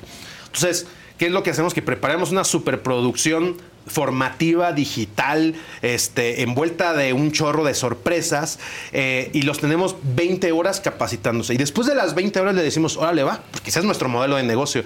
Ya te, te pudimos explicar cuál es tu situación con respecto a la visión de movilidad laboral y social que tú deseas, ¿no? Ok, ¿qué es lo que sigue? Mira, ¿Cómo me veo en 10 años? ¿Cómo ven 10 ¿Cómo años? me Ok. quiero ver en Entonces, prográmate para certificarte en tres funciones específicas. No, yo, a mí me gusta, yo me veo corporativamente en una empresa ayudando en recursos humanos. Ok, entonces, ¿qué te parece si te certificas en reclutación? ¿Qué te parece si te certificas en manejo de personal, en capacitación de personal? Y esas tres habilidades te van a dar un perfil y ese perfil, en lugar de trabajar en una MIPYME que te va a poder, porque no te va a poder pagar más de 12 mil pesos, pues entonces vas a una empresa transnacional que la empresa transnacional está buscando ese perfil y nada más encuentra el otro y entonces te va a dar a ti el trabajo. Es así de simple la lógica. Ahora, no es bolsa de trabajo, pero No. sí ayudan a mucha No, gente. es que nos, terminamos convirtiendo en bolsa de trabajo. Claro, en una, eh, eh, nosotros tenemos contacto. Si no la gente se decepciona, supongo. Van a decir, ay, que no. es- Claro, tenemos que. Es que No, aparte, el sistema educativo tiene la obligación de Sí, formarte y de insertarte. Claro, si no te inserta, el sistema no funciona. Porque eso es lo que pasa con las universidades. Las universidades te forman, terminas, dan tu título y te dicen. Sí, pero luego de cinco No, años. Luisa Sí, te pregunta, Sí. ¿a partir de qué edad puedo es certificarme? justo lo que yo te iba a preguntar. Se pueden certificar a partir de 16 años según la función, ¿no? La función que te quieras, si te vas a ¿En qué certificar. te quieres En que te certificar? quieras certificar. O sea, te puedes certificar este, de un tema administrativo, pues es mucho más sencillo. Obviamente, si te quieres certificar en trabajo en altura, pues sí necesitas cierta edad que pide la industria. Pero a partir de los 16 años, mexicano o extranjero, te puede recibir un certificado de competencia laboral. Una última pregunta. Bueno, dos. Bueno, tres. A ver, este, esa es la edad y escolaridad. No Nada. se requiere. Es que esa es la propuesta de la certificación de competencia Exacto. laboral. No necesitas ne- una escolaridad. Ni secundaria, ni No, prepa, ni. No. Ok. Ustedes la van a dar. Ten- tienes que formarte en una función específica e- y eva- e- técnicamente y evaluarte en la función. Si das el resultado en la evaluación, te certificas. Ok. Este, número dos. Ay, ya se me fue la número dos. Pero número tres, y ahora me acuerdo de la número dos. ¿Te interesa la política? ¿Te gustaría, digo, tú eres de Celaya, ¿no? Sí. Este, ¿Te gustaría hacer algo en la política? Pues es que hago política. Con esto hago política, ¿no? Tal vez política partidista, porque no el- al movimiento no le conviene que nos asocien con un con un partido, Partido. en específico, pero evidentemente hago política. ¿Por qué? Porque Pero quieres ser alcalde de Celaya, por ahorita salió el rumor eh, eh, en Celaya con el fenómeno de Mariana y de Samuel. Movimiento Ciudadano está teniendo un, un- un al- una alta eh, aceptación y allá en Celaya me propusieron ser alcalde en Movimientos para Ah, ya Movimiento te Ciudadano. lo propusieron. Me lo ¿Y propusieron. ¿Aceptaron? No, la verdad, la verdad que preguntas allá, en acá. ¿Por qué me preguntaste a mi esposa? Porque, porque ella, sí ella manda, yo he visto, yo he visto, A yo ver, he visto. a ver, claro, claro, eh, a ver, Aparte políticamente... son una pareja, o sea, yo sí los he visto como una gran pareja, Sí. en todos sentidos, son socios, Sí. este, ¿no? Sí. Entonces, Sí. pues le Eh, tengo que preguntar a ella A ver, también. eh, el, eh, yo creo que Con Verizon, mantenerte conectado con tus seres queridos es más fácil de lo que crees. Obtén llamadas a Latinoamérica por nuestra cuenta con Globo Choice por tres años con una línea nueva en ciertos planes al Nemery. Después, solo 10 dólares al mes. Elige entre 17 países de Latinoamérica como la República Dominicana, Colombia y Cuba. Visita tu tienda Verizon hoy. Escoge uno de 17 países de Latinoamérica y agrega el plan Globo Choice elegido en un plazo de 30 días tras la activación. El crédito de 10 dólares al mes se aplica por 36 meses. Se aplica en términos adicionales. Se incluye hasta 5 horas al mes al país elegido. Se aplican cargos por exceso de uso. Política son tiempos, ¿no? Y son momentos. Yo les, les acabo de explicar aquí cuál es el foco. Quiero dar el campanazo. Quiero hacer de ICE México un- la primera empresa educativa unicornio mexicana en el mundo. Y si yo me meto tres años eh, a, a- a servir a mi ciudad, que lo que más desearía en el mundo ahorita, pues se me va a complicar la vida. Entonces, es, ahorita no. es la realidad. Y estás muy joven y siempre hay Así es. tiempo. Siempre hay tiempo, Y ¿no? eso de ser unicornio está bien Ah, sí, padre. claro. Ya Sí. me- ya- Yo tengo una, si a quieres. ver, venga. Ves que preguntaba Ade lo de la edad y cómo puedes, y explicabas que tenías que tener ciertas edades. Pero, por ejemplo, podrías arrancar a los 16 con esta de administrativa. Pero cuando llegues a los 20 años, decir, quiero tomar otra certificación porque Claro. ahora ya me quiero dedicar a esto. Y entonces vas sumando certificaciones que te van ayudando para. Claro. No hay límite. O sea, tú vas, pero lo, lo importante no es, no es sumando certificaciones al azar, porque también hay Claro. el cursitis, ¿no? Ay, sí. Soy el hombre curso. Todo mundo, no, Hay puedo, que no puedo aplicar tomar un curso porque estoy tomando un curso. ¿no? Exacto. O sea, el hombre curso. No, hay que basi- Aplicar lo que- Básicamente, más que aplicar, te va de la. Es qué quieres en la vida. Dice Jim Rohn. La, el, 90 el 99% de las personas no saben lo que quieren y esas 99 Bueno, y personas menos a los 17, 18 años. y ese 99 termina trabajando para el 1% que sí sabe lo que quiere. Lo primero que le enseñamos a- en ICE México a la gente es define desde dónde estás, del puerto en donde partes, a dónde quieres llegar. Y ahí nosotros te ayudamos a ir capacitándote y formándote para convertirte en esa persona que quieres ser.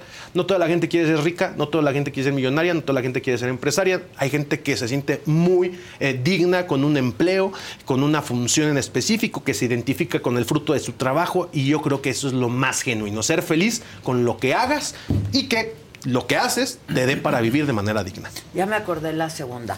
¿Esta certificación es reconocida internacionalmente? Así es, claro. La certificación de competencias laboral está alineada a los criterios de la OIT, de la OCDE, en América, eh, de la ASEAN, Clasificación Industrial de América del Norte. Es una certificación en México, que es otra gran propuesta para los migrantes. Eso que se, yo te iba a y ahí decir, se los de- y ahí claro. se los dejo de tarea a, las- a los, a- los políticos que puedan estar escuchando esto. Quiero una iniciativa ganadora para, para los migrantes. Hay dos. Una, que los migrantes que vayan a Estados Unidos ya lleven certificación de competencias laborales. Va a hacer que el, el inmigrante se inserte inmediatamente, aún ilegal, en Estados. Unidos. Porque Estados Unidos sí tiene la cultura de la certificación. Claro. Allá para que te den tu licencia de trabajo legal, necesitas estar certificado en la función que vas a hacer. Pero les tengo una propuesta Sí, aún ahí mejor. el electricista no puede, Sí. no puede ir a cambiarte un foco Así es. si no está certificado. Así es. Pero te tengo una propuesta aún mejor. Los mexicanos o los latinos que, re- que son deportados de regreso. Imagínate que tú los deportes, pero con un vale para que vengan a certificarse laboralmente. El migrante por naturaleza aspira No toda la gente es migrante, no toda la gente en México quiere irse a Estados Unidos. Quien se quiere ir a Estados Unidos porque tiene una legítima necesidad de tener una movilidad social una y mejor entiende vida, y es consciente que tiene que cambiar de, eh, de su esquema geográfico para hacerlo. Pero la certificación de competencia laboral es el instrumento para aquel que aspira a estar mejor. Apuéstenle a la certificación de competencias laborales y te va a ir mejor. Vas a encontrar mejores trabajos aquí en tu país, porque en el país sí se está buscando capital humano ca- calificado. Sí, sin duda. Hijos, felicidades. me, me- agobié. Sí. No, Le pues voy a doblo volver a la edad y no llego a nada. No, cómo no. No te hagas. No te hice, hagas. te hice una entrevista, la invito a que la, que la hagan ahí en la, la Hice México, donde hablamos de la saga. Ah, sí, de la organización este, que has construido, Bien del padre, emprendimiento, de los retos, que, que no es cualquier cosa. Y a todos los emprendedores que nos escuchan, este es el reto. El reto es impulsar tu emprendimiento, creer en tu emprendimiento. ¿Por qué me ven aquí a mí promoviéndolo? Porque tengo nueve años agregándole valor a la marca. Agregándole valor a la marca, agregándole valor a la marca, tratando de explicar algo bien complejo que la gente dice, ¿y eso qué tiene que Sí. ver? Pero así es esto. Muchas gracias, Te felicito Muchas gracias. muchísimo. Nos Gracias, vemos antes de Navidad. ¿Van, Sí. van a ir a la posada? Pues si nos invitan, ahí Claro. estaremos. ¿Cuándo es? El 10 de diciembre, Diez- domingo 10 de diciembre. Ay, le- y te trajimos a ti y, a- Ay, y al equipo nada más un, un regalito de Hay la ciudad. jerarquías, muchachos. No, nadie Ay, nada. mira, De la ciudad, Hay de la ciudad, jerarquías. de la ciudad más dulce del mundo, De Celaya. Guanajuato. Uf, que su Rico. cajetita. Que su Ay, cajetita. muchísimas gracias. Mira nada Uy, más. galletitas. Qué rico. Sí, marca Uy. Guanajuato. Qué rico. Híjoles, la marca Guanajuato es buena. También tiene unas obleas de Riquísimo, chocolate sí. riquísimas. Y allá Muchas abajo gracias. vienen Muchas gracias. buenísimas. Gracias a todos. Gracias. Sí es. Gracias a toda Muchas la red de gracias. prestadores de servicios. Gracias por conectarse. Al, al Estamos. contrario, y que te hagas Y aquí unicornio todos, rápido. y aquí todos felices con los dos. Sí, sí, así. Y son nuestros, No, que me quedé pensando que algo he hecho muy mal en mi No. No, No, creo que no. Bueno, y les quiero recordar que esta entrevista, esta conversación, pero además todos los contenidos de la saga los pueden encontrar desde hace un tiempo ya en el canal 116 de Roku.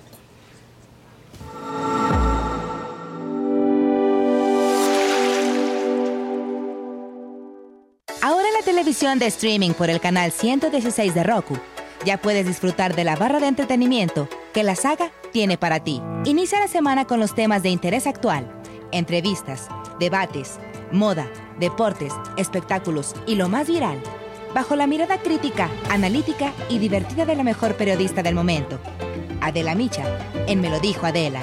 Conoce las predicciones zodiacales, los temas esotéricos, la lectura de cartas de personalidades, videos paranormales y quién se va al caldero de los famosos en las Fauces del Fausto con Fausto Ponce y Paco Segovia. Diviértete con las entrevistas a personalidades del espectáculo y la política, exclusivas, musicales, anécdotas, risas y mucha diversión en Saga Live con Adela Micha. Entérate de los chismes de tus artistas favoritos, los temas polémicos y escandalosos de la farándula, conciertos, obras de teatro y la moda, con los comentarios directos, más picosos y sin restricciones, de Pablo Chagra, Débora La Grande, Fabs, Sam Sarasúa y Jenny García en Se te D&D. Descubre los secretos, las intrigas, anécdotas e historias y lo que nunca antes habías escuchado decir de políticos, artistas, deportistas y personalidades en una plática íntima y sin rodeos con la mejor entrevistadora del país, Adela Micha, en Solo con Adela. No te pierdas de los mejores programas de la barra estelar que la saga tiene para ti a través del streaming de Roku en el canal 116.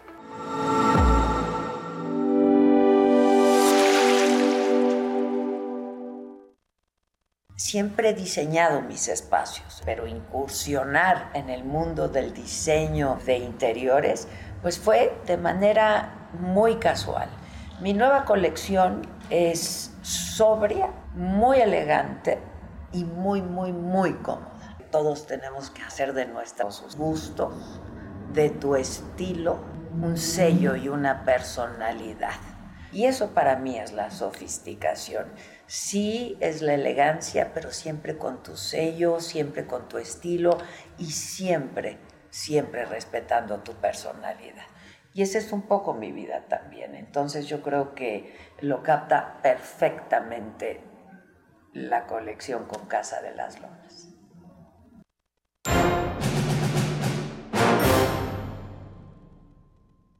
Buenos días, buenos días. Hoy Hola. es martes, hoy toca. Martes de mentadas, ¿no? No, pero ahorita van a oír y les vamos a dar un chorro de razones. No, yo un poco con Monreal. Ahora sí yo ya no inventar con madres, porque sí fue eh, puras cosas Pues bonitas sí, de las sí. mujeres. No puede inventar madres. ¿Qué Estamos iba a decir? bien y de buenas. Sí, no, podemos quitarles así en 3, 2, 1. eso de que ya sé, ya sé, ya hablé de la terna. Sí, ya hablaste de la terna y Ya hablaste hablé de las la comparecencias porque es de lo hablé que de queríamos las hablar. comparecencias. ¿A poco ¿No? te aventaste todas? Todas las seis horas. No, bueno, para ella. Sí, sí, es fue una pesadilla. Para- por para- decirlo poco, sí. por decirlo sutilmente. Para, para nuestra ¿Es lo que diosa del ocasiona tu amparo. maestro Saldívar? Sí. Para ella, ver, ver eso, ver la comparecencia, es como para mi hijo ver YouTube. Exacto. No, es que por más que quería decía, ¿por qué sigo viéndolo? O sea, ¿qué necesidad? Qué ver- flagelo, Era un qué- flagelo, porque Es como ver un accidente. digo, genuinamente si pasas, obviamente de los tres perfiles, creo que en abstracto, ya habíamos dicho, o sea, hay una que sabemos que por lo menos sabe derecho, ¿no?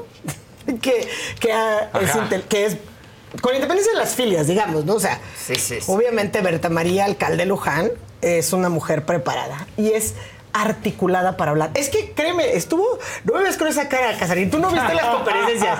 Tú no sabes que es, que- es que no estás entendiendo. en caída libre. O sea, no, no, sabes lo que es ir en caída libre. O sea, era con mis abogados así, porque además estábamos todos así en, en directo, como si fuera un partido de Ajá, de- cae, Espérate, porque esta es la mejor. O sea, de aquí todo es para abajo. Cuando llegas, o sea, cosas, imagínate, es que lo grave de todo, la consejera jurídica ya no nomás es si está impedida o no. Ajá, ya. No, no, no. Es cómo es la consejera jurídica de la Sí, presidencia. exacto. O sea, la sorpresa no es si ella es candidata, es ella es la consejera Exacto. jurídica. Y, y luego se sorprende el presidente de que pierde los asuntos. De verdad, o sea, digo, creo que hay un principio, creo que todavía está en vigor, donde los actos deben estar fundados y motivados. Pues por eso tenemos decretos sin fundamentación y motivación. Es la consejera jurídica de la presidencia. Me parece un escándalo. O sea, no saben lo que fue. Fue una tortura de seis horas escuchar esas. Luego también. Pero es histórico, ¿eh? Es, histórico. O sea, es histórico no sé- nunca, nunca antes se había visto algo así. Y es muy difícil pensar que se va a repetir. La hermana de Batres, o sea, Lenia Batres, dando todas las razones por las cuales lo que hace la Corte es inconstitucional, por qué la deberían de desaparecer, por qué le deberían quitar atribuciones. Bueno, entonces, ¿por qué aspira al cargo? ¡Exacto! O sea, mi pregunta era, y ningún senador le hace, que eso también está- hay que criticarlo, ¿saben? Y nadie en la Comisión de Justicia se le ocurre levantar la mano y decir, oiga, con todo eso que hace mal, con todas esas atribuciones, no ¿Por se le ocurre que mejor usted debería ser candidata a diputada, senadora, para poder modificar poder esto, modificar. pero no ministra de la Suprema Porque no lo Justicia en serio porque ya saben que van a desechar la terna. ¿Tú crees? Es una vergüenza lo que pasó o sea, ayer. Y creo que para todos lados, ¿eh? La verdad, la instalación, incluso en la propia Comisión de Justicia, ni los senadores que fueron más contundentes, digamos que la verdad es que creo que solamente, salvo Germán Martínez, que incluso al principio hizo una un- hizo una moción de previo especial O sea, o sea, arrancó con ganas, pero como que ya después le dio hueva No, y dijo, cerró, ya, cerró sus sí. cositas y dijo, yo aquí no voy a estar porque no voy a escuchar a la, a la Damián consejera. también. Damián Cepeda, exacto. Mira, Germán Martínez, Damián, no, de que estaban, estaban. Y sí no todos, ¿eh? No, Dicho sea no de paso. todos, Estuvo sí Silvian- cuestionó. Silvana estuvo Claudia Anaya. Los que cuestionaron. Al principio fueron Germán Martínez, Damián Cepeda, en mayor o menor medida Silvana Aureoles también. Pero de ahí en fuera, básicamente era un día de campo. Era un día de campo incluso la oposición. A ver, yo creo que Germán Martínez hizo bien, desde el principio dejó sobre la mesa que no era elegible. Se, la verdad, lamentablemente se sometió a votación, entonces no cambiaron el orden del día. Y entonces, ¿qué es lo que resulta? Que al final hubo un dictamen de elegibilidad. Ajá. ¿No? O sea, son elegibles. Hay un dictamen de la Comisión de Justicia que dice que las tres que comparecieron ayer con un discurso de 15 minutos que fue igual de, de malo a peor y con intervenciones de los senadores que también dejaron mucho que desear. Porque salvo esas contadas excepciones, la verdad es que fue un día de campo, no les preguntaron nada. Sí, Damián Cepeda les hizo preguntas a todos, que creo que me parece que fue el único que lo hizo muy puntual, diciendo, a mí me interesa saber la persona, sus, digamos, sus cercanías. ¿no? O sea, muy respetuosos, la verdad es que eso sí también creo que hay que reconocérselos, que está bien porque es elevar Sí, también el nivel de debate, ¿no? O sea, no hubo descalificaciones. Incluso Germán, el Germán Martínez, cuando cerró sus cositas y se las llevó como ya acabé de estar, le dijo a la consejera Sí, no es jurídica: no es, con usted. Sí, no es contigo. No es con usted, pero en mi opinión, yo ya lo dije, usted es una secretaria de Estado y no es elegible para ocupar el cargo de ministra Aquí de la estoy Suprema perdiendo Corte mi tiempo, o sea, que estoy perdiendo mi tiempo, ya me voy. Y hasta le dijo a, a la senadora Sánchez Cordero, le dijo, yo firmo lo que tenga que firmar, al rato me avisa. Ay, no. ¿no? Pero sí fueron empezando, la verdad, y también se notaba. O sea, Claro. creo que el único perfil serio era el primero. O sea, El hasta los senadores de eh, Morena pues- se empezaron a ir. Yo, yo me pregunto incluso si había quórum, porque hubo momentos a la hora que hicieron la votación donde yo dejé mi voto. O sea, de verdad que poca seriedad. Eso me parece que es una crítica importante a las y los senadores integrantes de la Comisión de Justicia, que tampoco ellos están tomando en serio el cargo que están votando. Pues sí. Y lo hemos dicho muchas veces Sí. también. A- Alguien le tenía que decir a Olga que no era examen profesional, Ah, sí. ¿eh? O sea, alguien le tenía que decir, oiga, no estamos en, o sea, no estamos en un examen profesional, porque todavía ella toda decía, oiga, qué buena respuesta. No, no, no, no, no, estoy muy satisfecha con esa respuesta. Digo, oye, si, si no estamos aquí así, así fue. Sí. Pero digo, sí se notó también hasta en eso, que solo se lo dijo a Berta, a Sí, Berta, alcalde sí. Luján. O sea, que sí le dijo, ¿Cómo se parece a su hermana, eh? El timbre de voz. La voz Claro. es Es impresionante, impresionante. Si no la estás el- el- viendo, Ajá. No, oye, pero no sería, o sea, dentro de lo que hay, con lo que, con lo que hay en la mesa, es no, nos- no nos iría mal con ella como, Lo que pasa es que como es joven, ministra. ¿no? Es lo que pasa es que no no tiene, la la experiencia. experiencia. No tiene la experiencia, pero a ver, tam- a ver, yo, yo la verdad ahí las descalifico por otras razones en general. Una, porque la cercanía, dos, me parece que son cargos que, que ahí sí hay como claro nepotismo, incluso desde la poner en la, en la terna a personas que están familiarmente, digo, vínculos por consanguinidad con gente muy cercana al régimen, que en teoría es algo que deberían de evitar. Eh, si van a escoger de entre esa terna, pues que sea ella, sin duda. O sea, la verdad. Eh, entiendo. No, no. No, no, no. A ver, creo que también hay si quieres tener una pesadilla, ¿no? ve las a comparecencias. regresar la terna, van a mandar otra. Van a mandar otra, sin duda, porque esta no va a pasar. O sea, esta no va a alcanzar la mayoría. Pero también hemos dicho. Ahora, lo que ya me Pueden reiterar a una. Pueden o a dos. reiterar Con que mueran a una. o a dos. Que, que sea el Con que quiten a una Yo ya es que- nueva terna. Yo creo que van a quitar a la consejera. Y van a poner a. Dicen que, dicen que, no, ojalá. Dicen que van a poner a Ernestina Godoy. O sea, eso se, eso se ha filtrado. Yo no lo sé de cierto. Como dicen por No lo ahí, no sé lo sé de cierto, cierto. pero lo supongo. Pero lo supongo. Que van a ser, digamos, era muy notorio. Es, esto que cuenta Ilan de, de- de la ministra Sánchez Cordero, es que de verdad parecía examen profesional, es de cuenta de la libre, donde acabas diciéndole, qué bonito, la verdad es que estoy muy satisfecha con tu exp-". Es que le dijo, estoy muy satisfecha con las respuestas que has dado a las preguntas. Me gustaron mucho, No. mucho tus Pero respuestas. así no es, ¿no? Y a las otras no les dijo. O sea, la verdad. Bueno, gracias por estar aquí. Digo, sí que fue casi como gracias No, por bueno. Entonces yo creo que van a rechazar la terna. O sea, a ver, ¿cómo es el rechazo formal? Pues en las votaciones. Porque justamente lo que hace la Comisión de Justicia es primero determinar si esas tres son elegibles. Claro. Lamentablemente dijeron que sí, por una mayoría de votos en, en la Comisión de Justicia. Salió este dictamen que se llama de elegibilidad. Deberían de ponerle unas bonitas comillas al, Sí. al dictamen. Y con ese pasa a la sesión de pleno donde por- se tiene que votar. Y si alcanza la mayoría calificada de dos terceras partes de los presentes, que ahí también, si la oposición cumple, porque si están dejando abandonado el barco, pues tampoco, ¿no? Eh, o sea, no puede ser la actitud. Este, no, no creo que, digo yo, la verdad espero que no y que estén ahí y que por lo menos esta terna la rechacen. Eh, y que pues mande otra, como dices. Puede cambiar a una de las tres y, Y se entiende que es otra terna, nueva, porque ya ha pasado, ¿eh? No es la primera sí vez que ocurriría. nueva terna, en realidad. Pues es que en teoría deberían de ser tres, pero como ya ha pasado, Pues la ministra, eh, si no me equivoco, Margarita Luna Ramos llegó así, o sea, ella la reiteraron en una terna.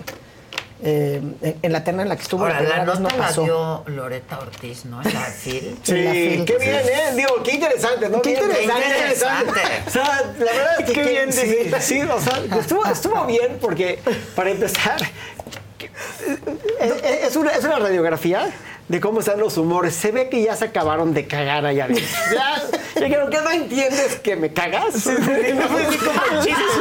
Que estuvo- No entiendes. Sí, que no entiendes que me cagas. Sí, es- estuvo durísimo. Sí, sí, sí, Sí, se puso duro. ¿no? Y aparte, habla mucho no solamente de, de la falta de comprensión o de buena voluntad que hay entre Arturo Saldívar y los demás ministros, sino también de lo que piensa Arturo Saldívar que va a ser su futuro, porque pues, Artu- Arturo Saldívar se ve como un major player en el gobierno que claro, viene, ¿no?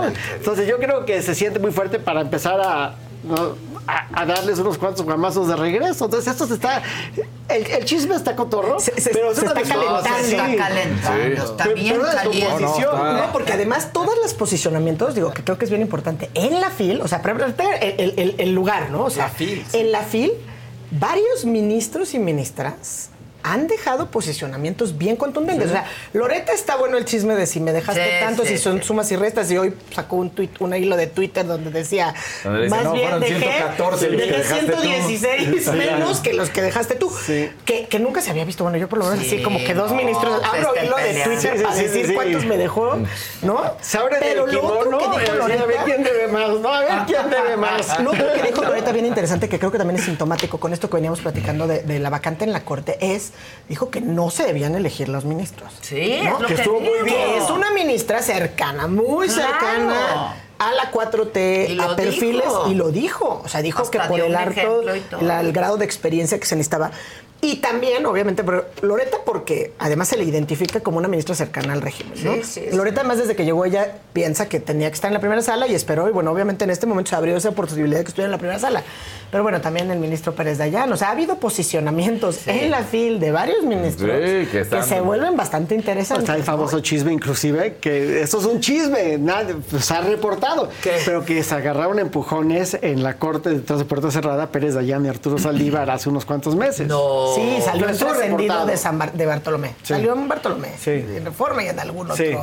diario de O sea, circulación nacional. caramba, ¿qué? Sí, o sea, a golpes. Aparte, yo, los que conocen al ministro Pérez Dayán saben que es Sí. un gran aficionado al boxeo. Sí, Y que no te quieres meter con Es él. un pugilista, ¿no?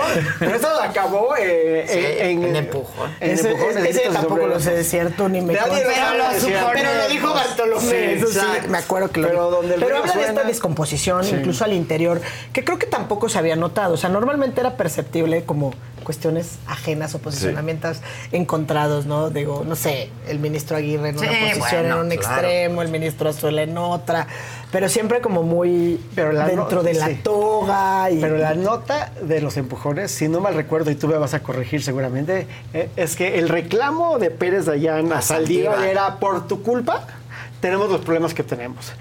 No se aclara a cuáles problemas Pues en particular todos. estaban hablando, pero yo creo que estaban hablando acerca del golpeteo de los Claro, jalones Sí, que del golpeteo politi- político. Esa- político. la nota eso decía. Digo, Sí. la verdad es que entiendo que es algo que sucedió en Radio Pasillo Pino Suárez. Sí. ¿no? O sea, máximo tribunal. Pero sí tiene tiempo y, y sí, sí, se- sí hizo eco incluso Sí. de. Y, y no salieron desmentidos, ¿no? Que, que No, no, no. Eh, quizá el desmentido más cercano era, no, no llegaron a los golpes. Exacto, exacto. Pero nadie negó, No digamos, a el tanto. uso de las palabras Pero, y pero de lo que sí es claro es que la salida de Saldívar que tiene muchas, o sea, la, la lectura puede tener muchas interpretaciones. Pero la mía personal es de que les dijo a todos, chusma, chusma. Yo ya no estoy digno de permanecer con ustedes, todavía me queda chico, yo ya me voy. Ahí nos vemos cuando esté yo en otro puesto, seguramente, donde voy a estar mucho más contento y ustedes aquí van a seguir. ¿Qué va a ser asesor jurídico? No, yo creo que así se quedó de gobernación.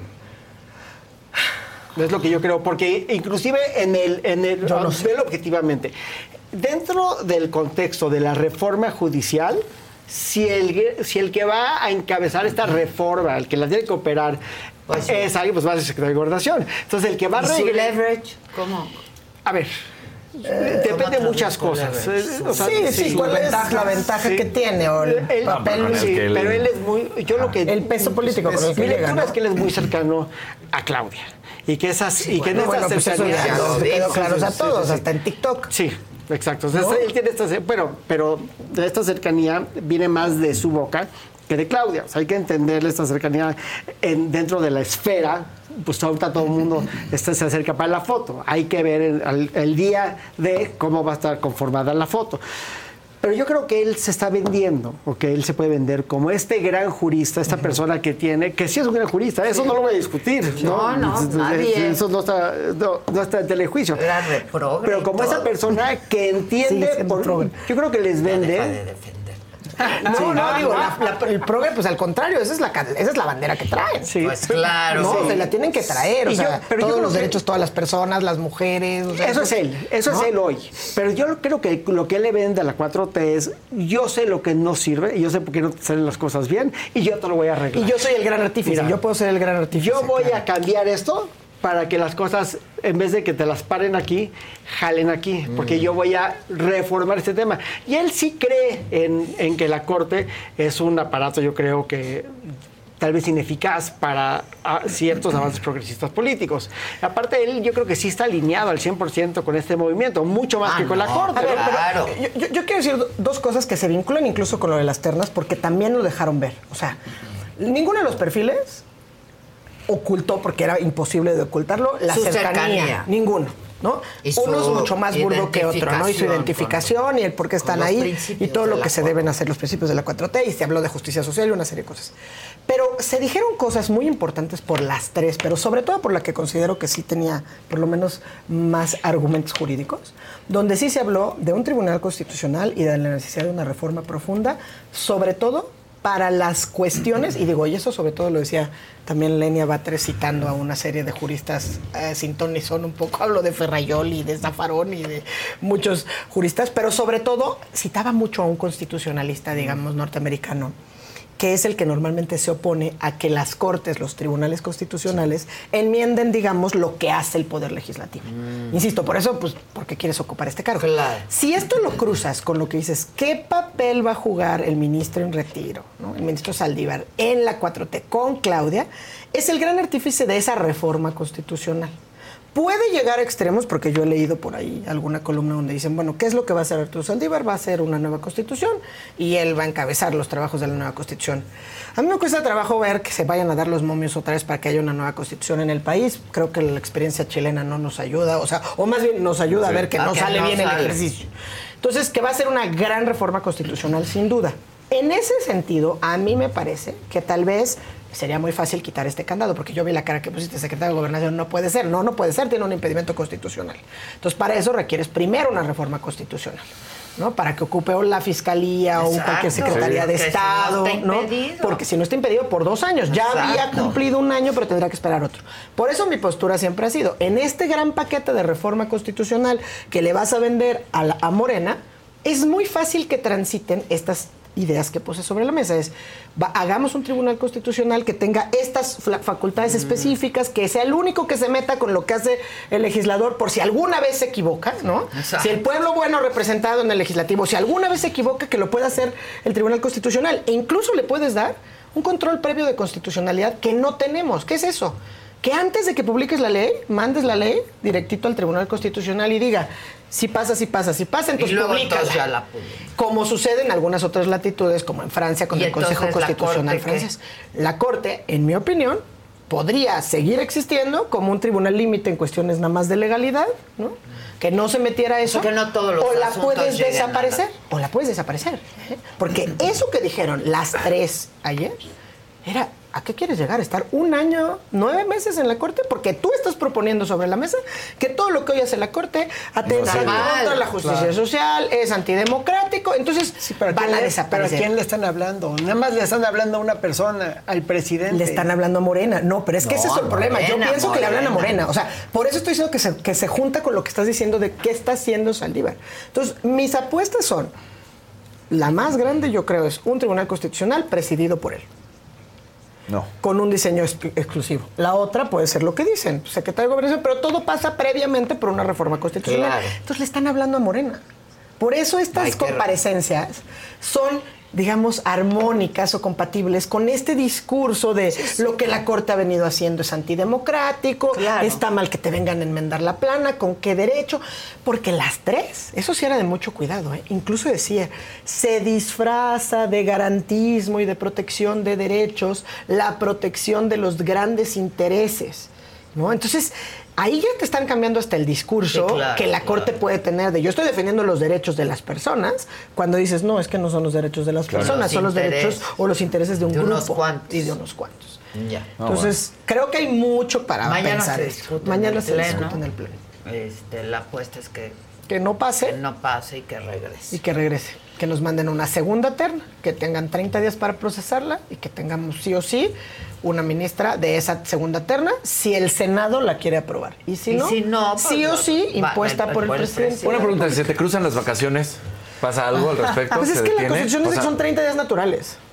Entonces no se detiene nada. Digo, porque a ellos están a dos días de Sí, tomar a tres, dos, vacaciones. uno dice de ¿no? Sea, vacaciones. decir, Y no- y no es que les esté preocupando el estado de la nación. Por lo menos no lo están demostrando. Oigan, rápido un tema. Sí. Univisión. Eso, exacto. Mira, mi corazón de madre venía así. Eh, por cierto, hay Sí. una nota muy interesante en la saga para que la vean. La vi.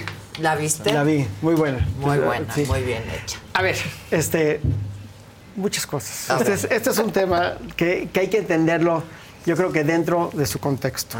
Pero lo primero que quiero decir es algo que no se ha dicho, que esto es bien importante. El accionista mayoritario anterior de Univision Saban. era un cuate que se llama Haim Saban.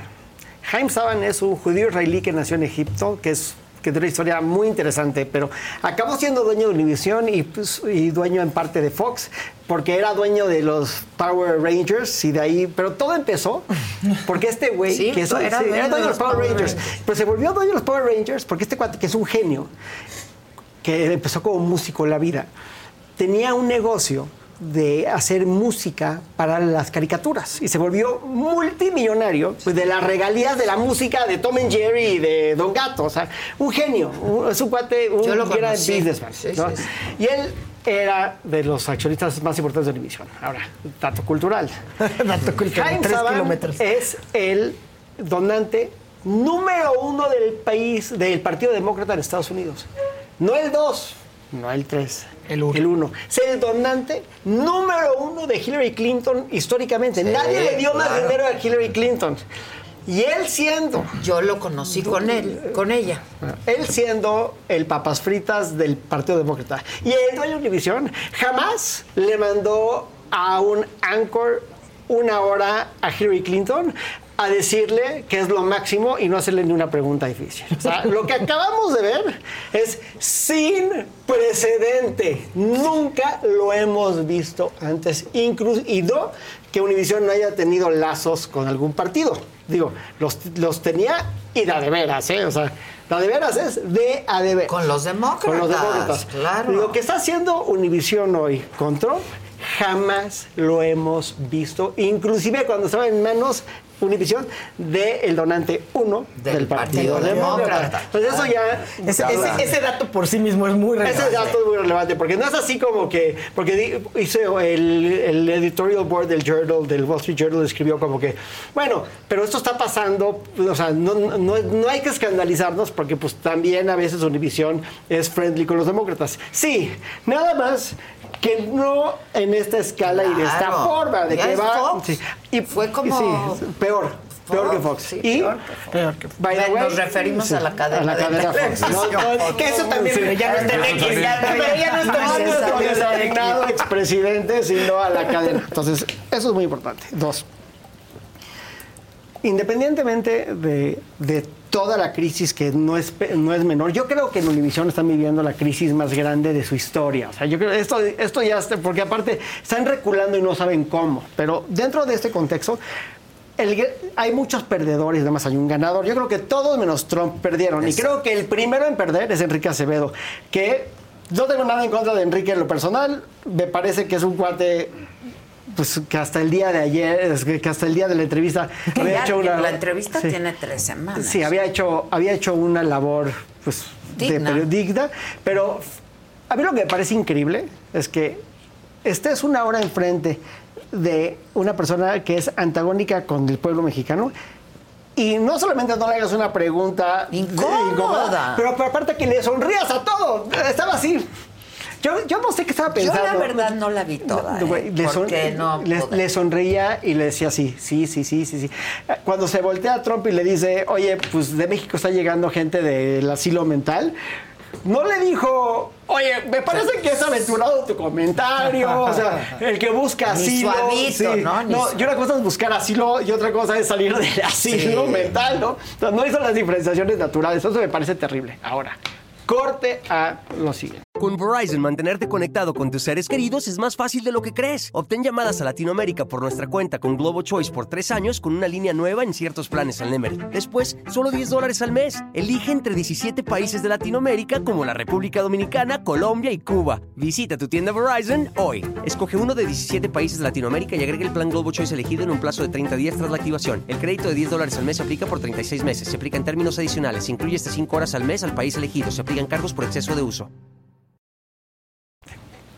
que es donde creo que, o sea, me parece que la labor de Univisión en este caso ha sido una enorme falla al servicio periodístico, no, no porque no juegue así al final del periodismo en México, Las ¿no? cadenas las cadenas juegan así, juegan así. también en Estados Unidos. También Fox. Y ahí se declaran y ahí se declaran abiertamente. Nada más que aquí es mucho más complicado, Claro, porque porque Univisión le, le, le sirve a un público que es notoriamente azul, no rojo. Y notoriamente, y latino. Latino, digo. sí, ¿qué por eso Jorge Ramos dijo que a Trump a él nunca le hubiera dado la entrevista, evidentemente, porque ya habían tenido una confrontación. Sus escaramuzas. Y dijo que era el peligro de no confrontar a Trump. O sea, Así es. justamente porque le haces No como puedes esto, a a las así. falsedades y a los ataques. No como puedes. dices, No puedes. pues te faltó colmi- colmillo cuando menos, ¿no? Como dices, para no especular en otros términos, pero pues no puedes Para- ¿no? para- tenerlo para en- saber, no, tener no, unas no. preguntas Sí. incómodas que te saquen. Tienes que ¿no? Que tenerlas. te saquen un poquito de tu zona de confort. Ahora, ya. Cortea. tú- Sí. No, hay cosas que son off the record, hay cosas que son on the record. Ah, lo que voy a decir ahorita es pues, on the record. No estoy diciendo, ya no estoy yo, pues. aquí Elucubrando. Sí. Pero, a ver. En mi opinión personal, que eso sí es mi opinión, es Bernardo Gómez es el empresario más poderoso de México y el más beneficiado dentro del sector de la 4T. No nada más por lo que pasó en Univision, sino porque pues, es un accionista importante de ICA y porque ICA ha sido, y no digo que esté mal, o sea, que si hay alguien que está capacitado para hacer obra pública país es ICA, o sea, no estoy diciendo, no, no hago, no lo digo con una connotación perversa, lo que sí creo es que Bernardo Gómez, que es un hombre muy, muy, muy, muy poderoso, muy, muy, muy, muy inteligente. Es brillante. Y, es brillante. Y, que, y tengo entendido que le gusta comer la carne cruda. Es bravo, bravo, bravo, bravo. Hoy es un hombre que tiene mucho que ver con el presidente. Y, esto, y además dejo yo mi lectura. Yo creo que el gran enemigo de Claudia Sheinbaum en las elecciones no es Ochil Gálvez. Yo creo que le va a pasar por encima. Yo creo que el gran enemigo de Claudia Sheinbaum es Donald Trump. Creo que el peor escenario para el gobierno de Claudia es un presidente como Trump que es confrontativo, que va a generar... Pero sí le fue muy bien a Andrés Manuel. Sí, pero es que Andrés Manuel tiene una personalidad que es totalmente simbiótica con la de Trump. La personalidad de Claudia es totalmente al revés. Ella no se va a sentar Sí, no se va a sober a un antagonismo No, así Ni a los dimes y diretes, no. Y va a tener un gobierno mucho más difícil con la presión que le van a meter con temas fronterizos, la presión que vamos a tener en la lucha contra el narco. Sí, porque Trump va a llegar a la revancha. O sea, Trump, si regresa, va a ser. Trump va a regresar. O a sea, mí no me sí, cabe la sí. menor duda. Sí, sí, si los, si demócratas quisieran, o si los demócratas pensaran que pueden ganar la elección, no tendrían al viejo decrépito de Biden en la contienda electoral. Cumplió 81, 82 años. Pues la única explicación de que lances un candidato de 82 años Es a la no presidencia es porque piensas que no va a ganar. O sea, no puede ganar. O sea, estaría él saliendo del próximo sexenio de los 86 Pero- años. pero- pero ¿dónde hay otro? Pero, ¿Dónde del próximo periodo, perdón. este, No, pero ¿dónde están los demócratas? No hay uno. a ver, yo, yo- Decir así yo como que creo bueno. que hay Ah, muchos. llegó Lo que creo es que el problema no es que no hay. Cámara. El problema, no, Cámara, no dio el ancho. Pero hay, o sea, Gavin Newsom, hay muchos que podrían ser. El problema no es que no hay, el problema es que nadie se quiere desga- desgastar en la elección contra Trump. O sea, si yo tengo un futuro brillante político, ¿por qué me lanzan ahorita? Es como Mondale contra Reagan. Hay una frase muy célebre de Mondale que dice que nadie votó por mí, dice Mondale, nadie votó por mí. De hecho, yo creo que yo también hubiera votado por él. Reagan, sí, Hubiera está votado buenísimo. por Reagan, ¿no? entonces, entonces, es un momento muy difícil para empezar una carrera política, una contienda para presidente que sabes que va a ser el cartucho que- vas a va a perder. ser muy, ¿no? muy, muy desgastante. Muy, muy complicada. Entonces, dentro de este favor que le hicieron a, a, A Trump con su a entrevista. Trump en o a, o a. Kushner, que pues puede ser que tenga una cercanía con, con Bernardo Gómez. No lo- o sea, no tengo por qué dudarlo. De hecho, estoy dispuesto a creerlo. Sé que en el Investors Day de Fibra 1 hace un par de semanas estuvo Jared Kushner hablando del nearshoring. O sea, Jared Kushner es el Mexico Boy, es el que claro. trae a México aquí, lo entiende muy bien y lo hace muy bien. Y tampoco me parece que sea un ser humano tonto ni incapaz. No, al no, contrario, es muy, inteligente. inteligente y se ha de entender muy bien y con sus sí. contrapartes. Y, en- y en- y entiendo que hay muchas fichas en el tablero y que suponiendo sin conceder que Bernardo Gómez tiene un interés en apoyar a Trump y por eso hicieron esta entrevista que ha sido yo creo que pues una toma de pelo para todos los que la vieron. Eh, eh, creo que lo que no están tomando en cuenta, que dentro de todas estas piezas que se están moviendo, vas a posicionar como presidente de Estados Unidos, estás apoyando como presidente de Estados Unidos a el gran antagonista de México en el gobierno de Claudio Sheinbaum. Qué interesante tú. Muchas gracias. Tu Por eso me invitas todas las semanas. Es porque tu corazón Ahora, me ¿cómo quedó late bien. Posicionado Univisión? Es decir, Y corrieron a León, ¿eh? A León, creo. Sí. O sea, o sea, El mismo también- día de la entrevista. Eso, eso me parece también increíble, porque mira, yo hace mucho tiempo que no hablo con León, pero León es mi amigo, lo quiero bien, me parece un cuate de, de primera. Pero pues todo esto viene a colación de las entrevistas, de todo lo que hizo en Acapulco, que sin duda fue muy incómodo para el, para, para el y gobierno. luego de colofón la entrevista. Luego de coger la entrevista, y de repente, pues como que no implota. Pero, perdón, te interrumpí. No, no, no. Es que Jaime Saban ven de Sí. Univisión. Ven- ven- se lo vende a. Sí. ¿A quién? Se, se- se lo vendió a Televisa. A Televisa. ¿Y quién es su socio americano? Univisión. A ver. No, pero que No, pero ¿quién A se ver, quedó con Univisión Estados Unidos? Había, hasta donde tengo entendido, no me mucho caso, yo creo que Claudia sabe más de eso que yo, pero había un problema de competencia económica. Exacto. Entonces, lo que acaba pasando es que hacen, hacen una fusión al final del día, donde ya eran socios los mexicanos, se, el control pasa, Saban se sale y se acaba flotando, me imagino que las acciones en el mercado. También sale el otro cuate que tiene el apellido que nunca puedo pronunciar, Perinquio, Periquio, Ah, que, sí, que- Perinquio. Que, que- que curiosamente tenía, eh, eh, compró la casa más cara de Los Ángeles. No la mansión digas. de Aaron Spelling, que está ahí en el club de golf por cerca, de- creo que al lado de la Freeway productor Mansion. Aaron Spelling, Sí, de productor eh, de Beverly Hills, Sí, 90%. que es la casa más cara de la historia de... ¿Cuánto? Esa revela nuestra edad, ¿eh? Así es. 150, No 160 manches. millones de dólares. O sea, eso es- de hecho, yo, yo sé porque como todo el día estoy viendo ca- casas en YouTube. ¿no? Y su casa- En vez de estar viendo-. En vez de estarse torturando como yo, el de casas. Sí, sí, sí, yo, yo, yo soy con el secreto de la abundancia en la mente. Aspira, aspira. Entonces tengo entendido que la fusión se queda con el control Televisa y se convierte en Televisa Univisión. Que en una de esas, yo eh, ya especulando sobre una hipótesis, yo creo que esto se lo va a acabar quedando todo Bernardo y, y Dangoitia, porque pues, do- donde... Bueno, y Emilio. Ya- sí, bueno, pero... Sí, detalles. Sí, va, sí, pero sí, le sí, da un sí. nombre. O sea, el, el- el nombre. No, pero, pero Emilio, tengo entendido que, no, no tengo los detalles, pero tengo entendido que Emilio está disminuido por también temas de las investigaciones que tenían con la FIFA, se quedó con el fútbol, no participa en- dentro del tema de la compañía como participaba antes. O sea, hay varios, hay un Chinese Wall ahí que lo tiene relativamente separado. Y yo no creo que Emilio esté en, en la ICA como están los otros dos. O sea, hay varios temas que, que parece ser que Emilio está divorciado en ciertos proyectos con él. Yo, sí. Yo des- Yo, yo estoy repitiendo Pero yo chismes, pero, no, respeto. pero yo respeto. Pero yo como Bora. Yo, Yo sí, respeto. yo respeto. Yo. Yo. Pero sí, o sea, tienen hoy un medio que si no es el más lucrativo, porque el mundo sigue que usted, yo sé si tú sabes algo de medios, pero me imagino que con el paso del tiempo. No sé si tienes alguna- idea.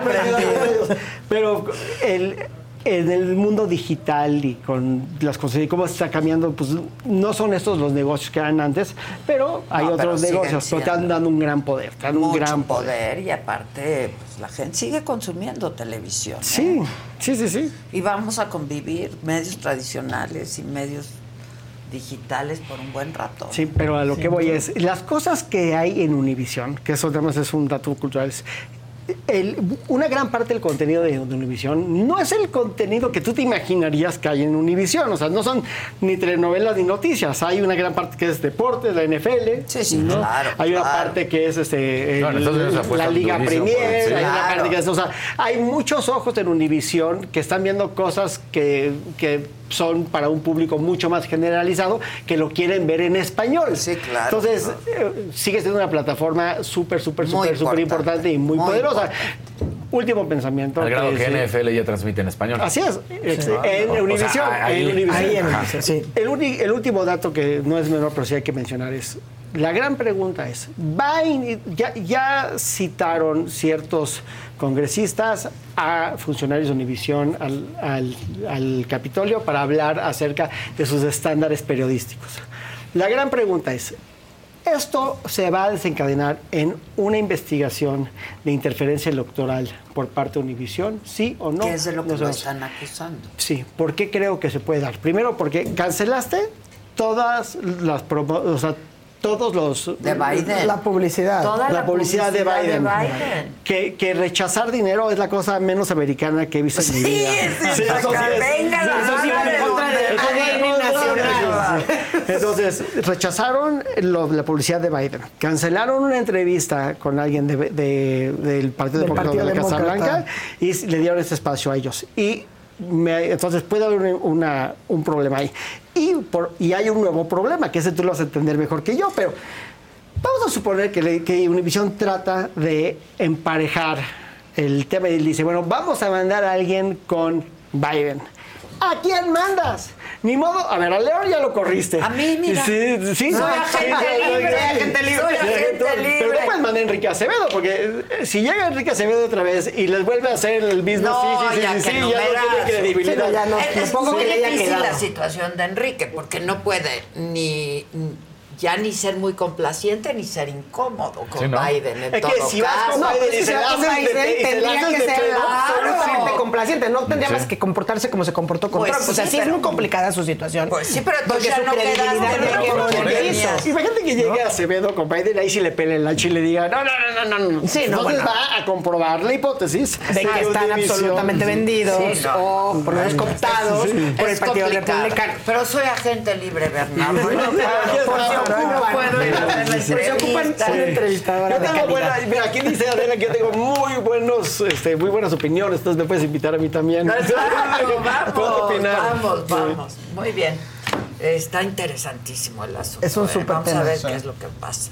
Está muy interesante. Muchas gracias, como siempre. Gracias. No me así. Sí. A todo mi equipo, muchísimas gracias y sobre todo a ustedes, muchísimas gracias. Por favor, 7 de la noche, se los pido, que no les dé flojera. no. Vean la entrevista con Víctor González Torres, el doctor Simi. De verdad, qué historia, ¿eh? Qué historia. Yo, yo, yo estoy muy conmovida. Muy conmovida y sé que les va a gustar. Y pues nada, mañana 9 de la mañana aquí nos vemos. Fiesta Americana Travel Tea presentó.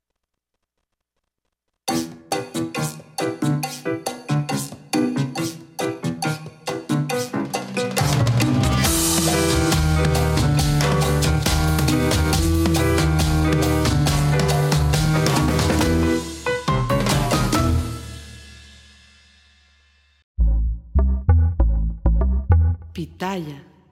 Con Verizon, mantenerte conectado con tus seres queridos es más fácil de lo que crees. Obtén llamadas a Latinoamérica por nuestra cuenta con Globo Choice por tres años con una línea nueva en ciertos planes al Nemery. Después, solo 10 dólares al mes. Elige entre 17 países de Latinoamérica como la República Dominicana, Colombia y Cuba. Visita tu tienda Verizon hoy. Escoge uno de 17 países de Latinoamérica y agrega el plan Globo Choice elegido en un plazo de 30 días tras la activación. El crédito de 10 dólares al mes se aplica por 36 meses. Se aplica en términos adicionales. Se incluye hasta 5 horas al mes al país elegido. Se aplican cargos por exceso de uso.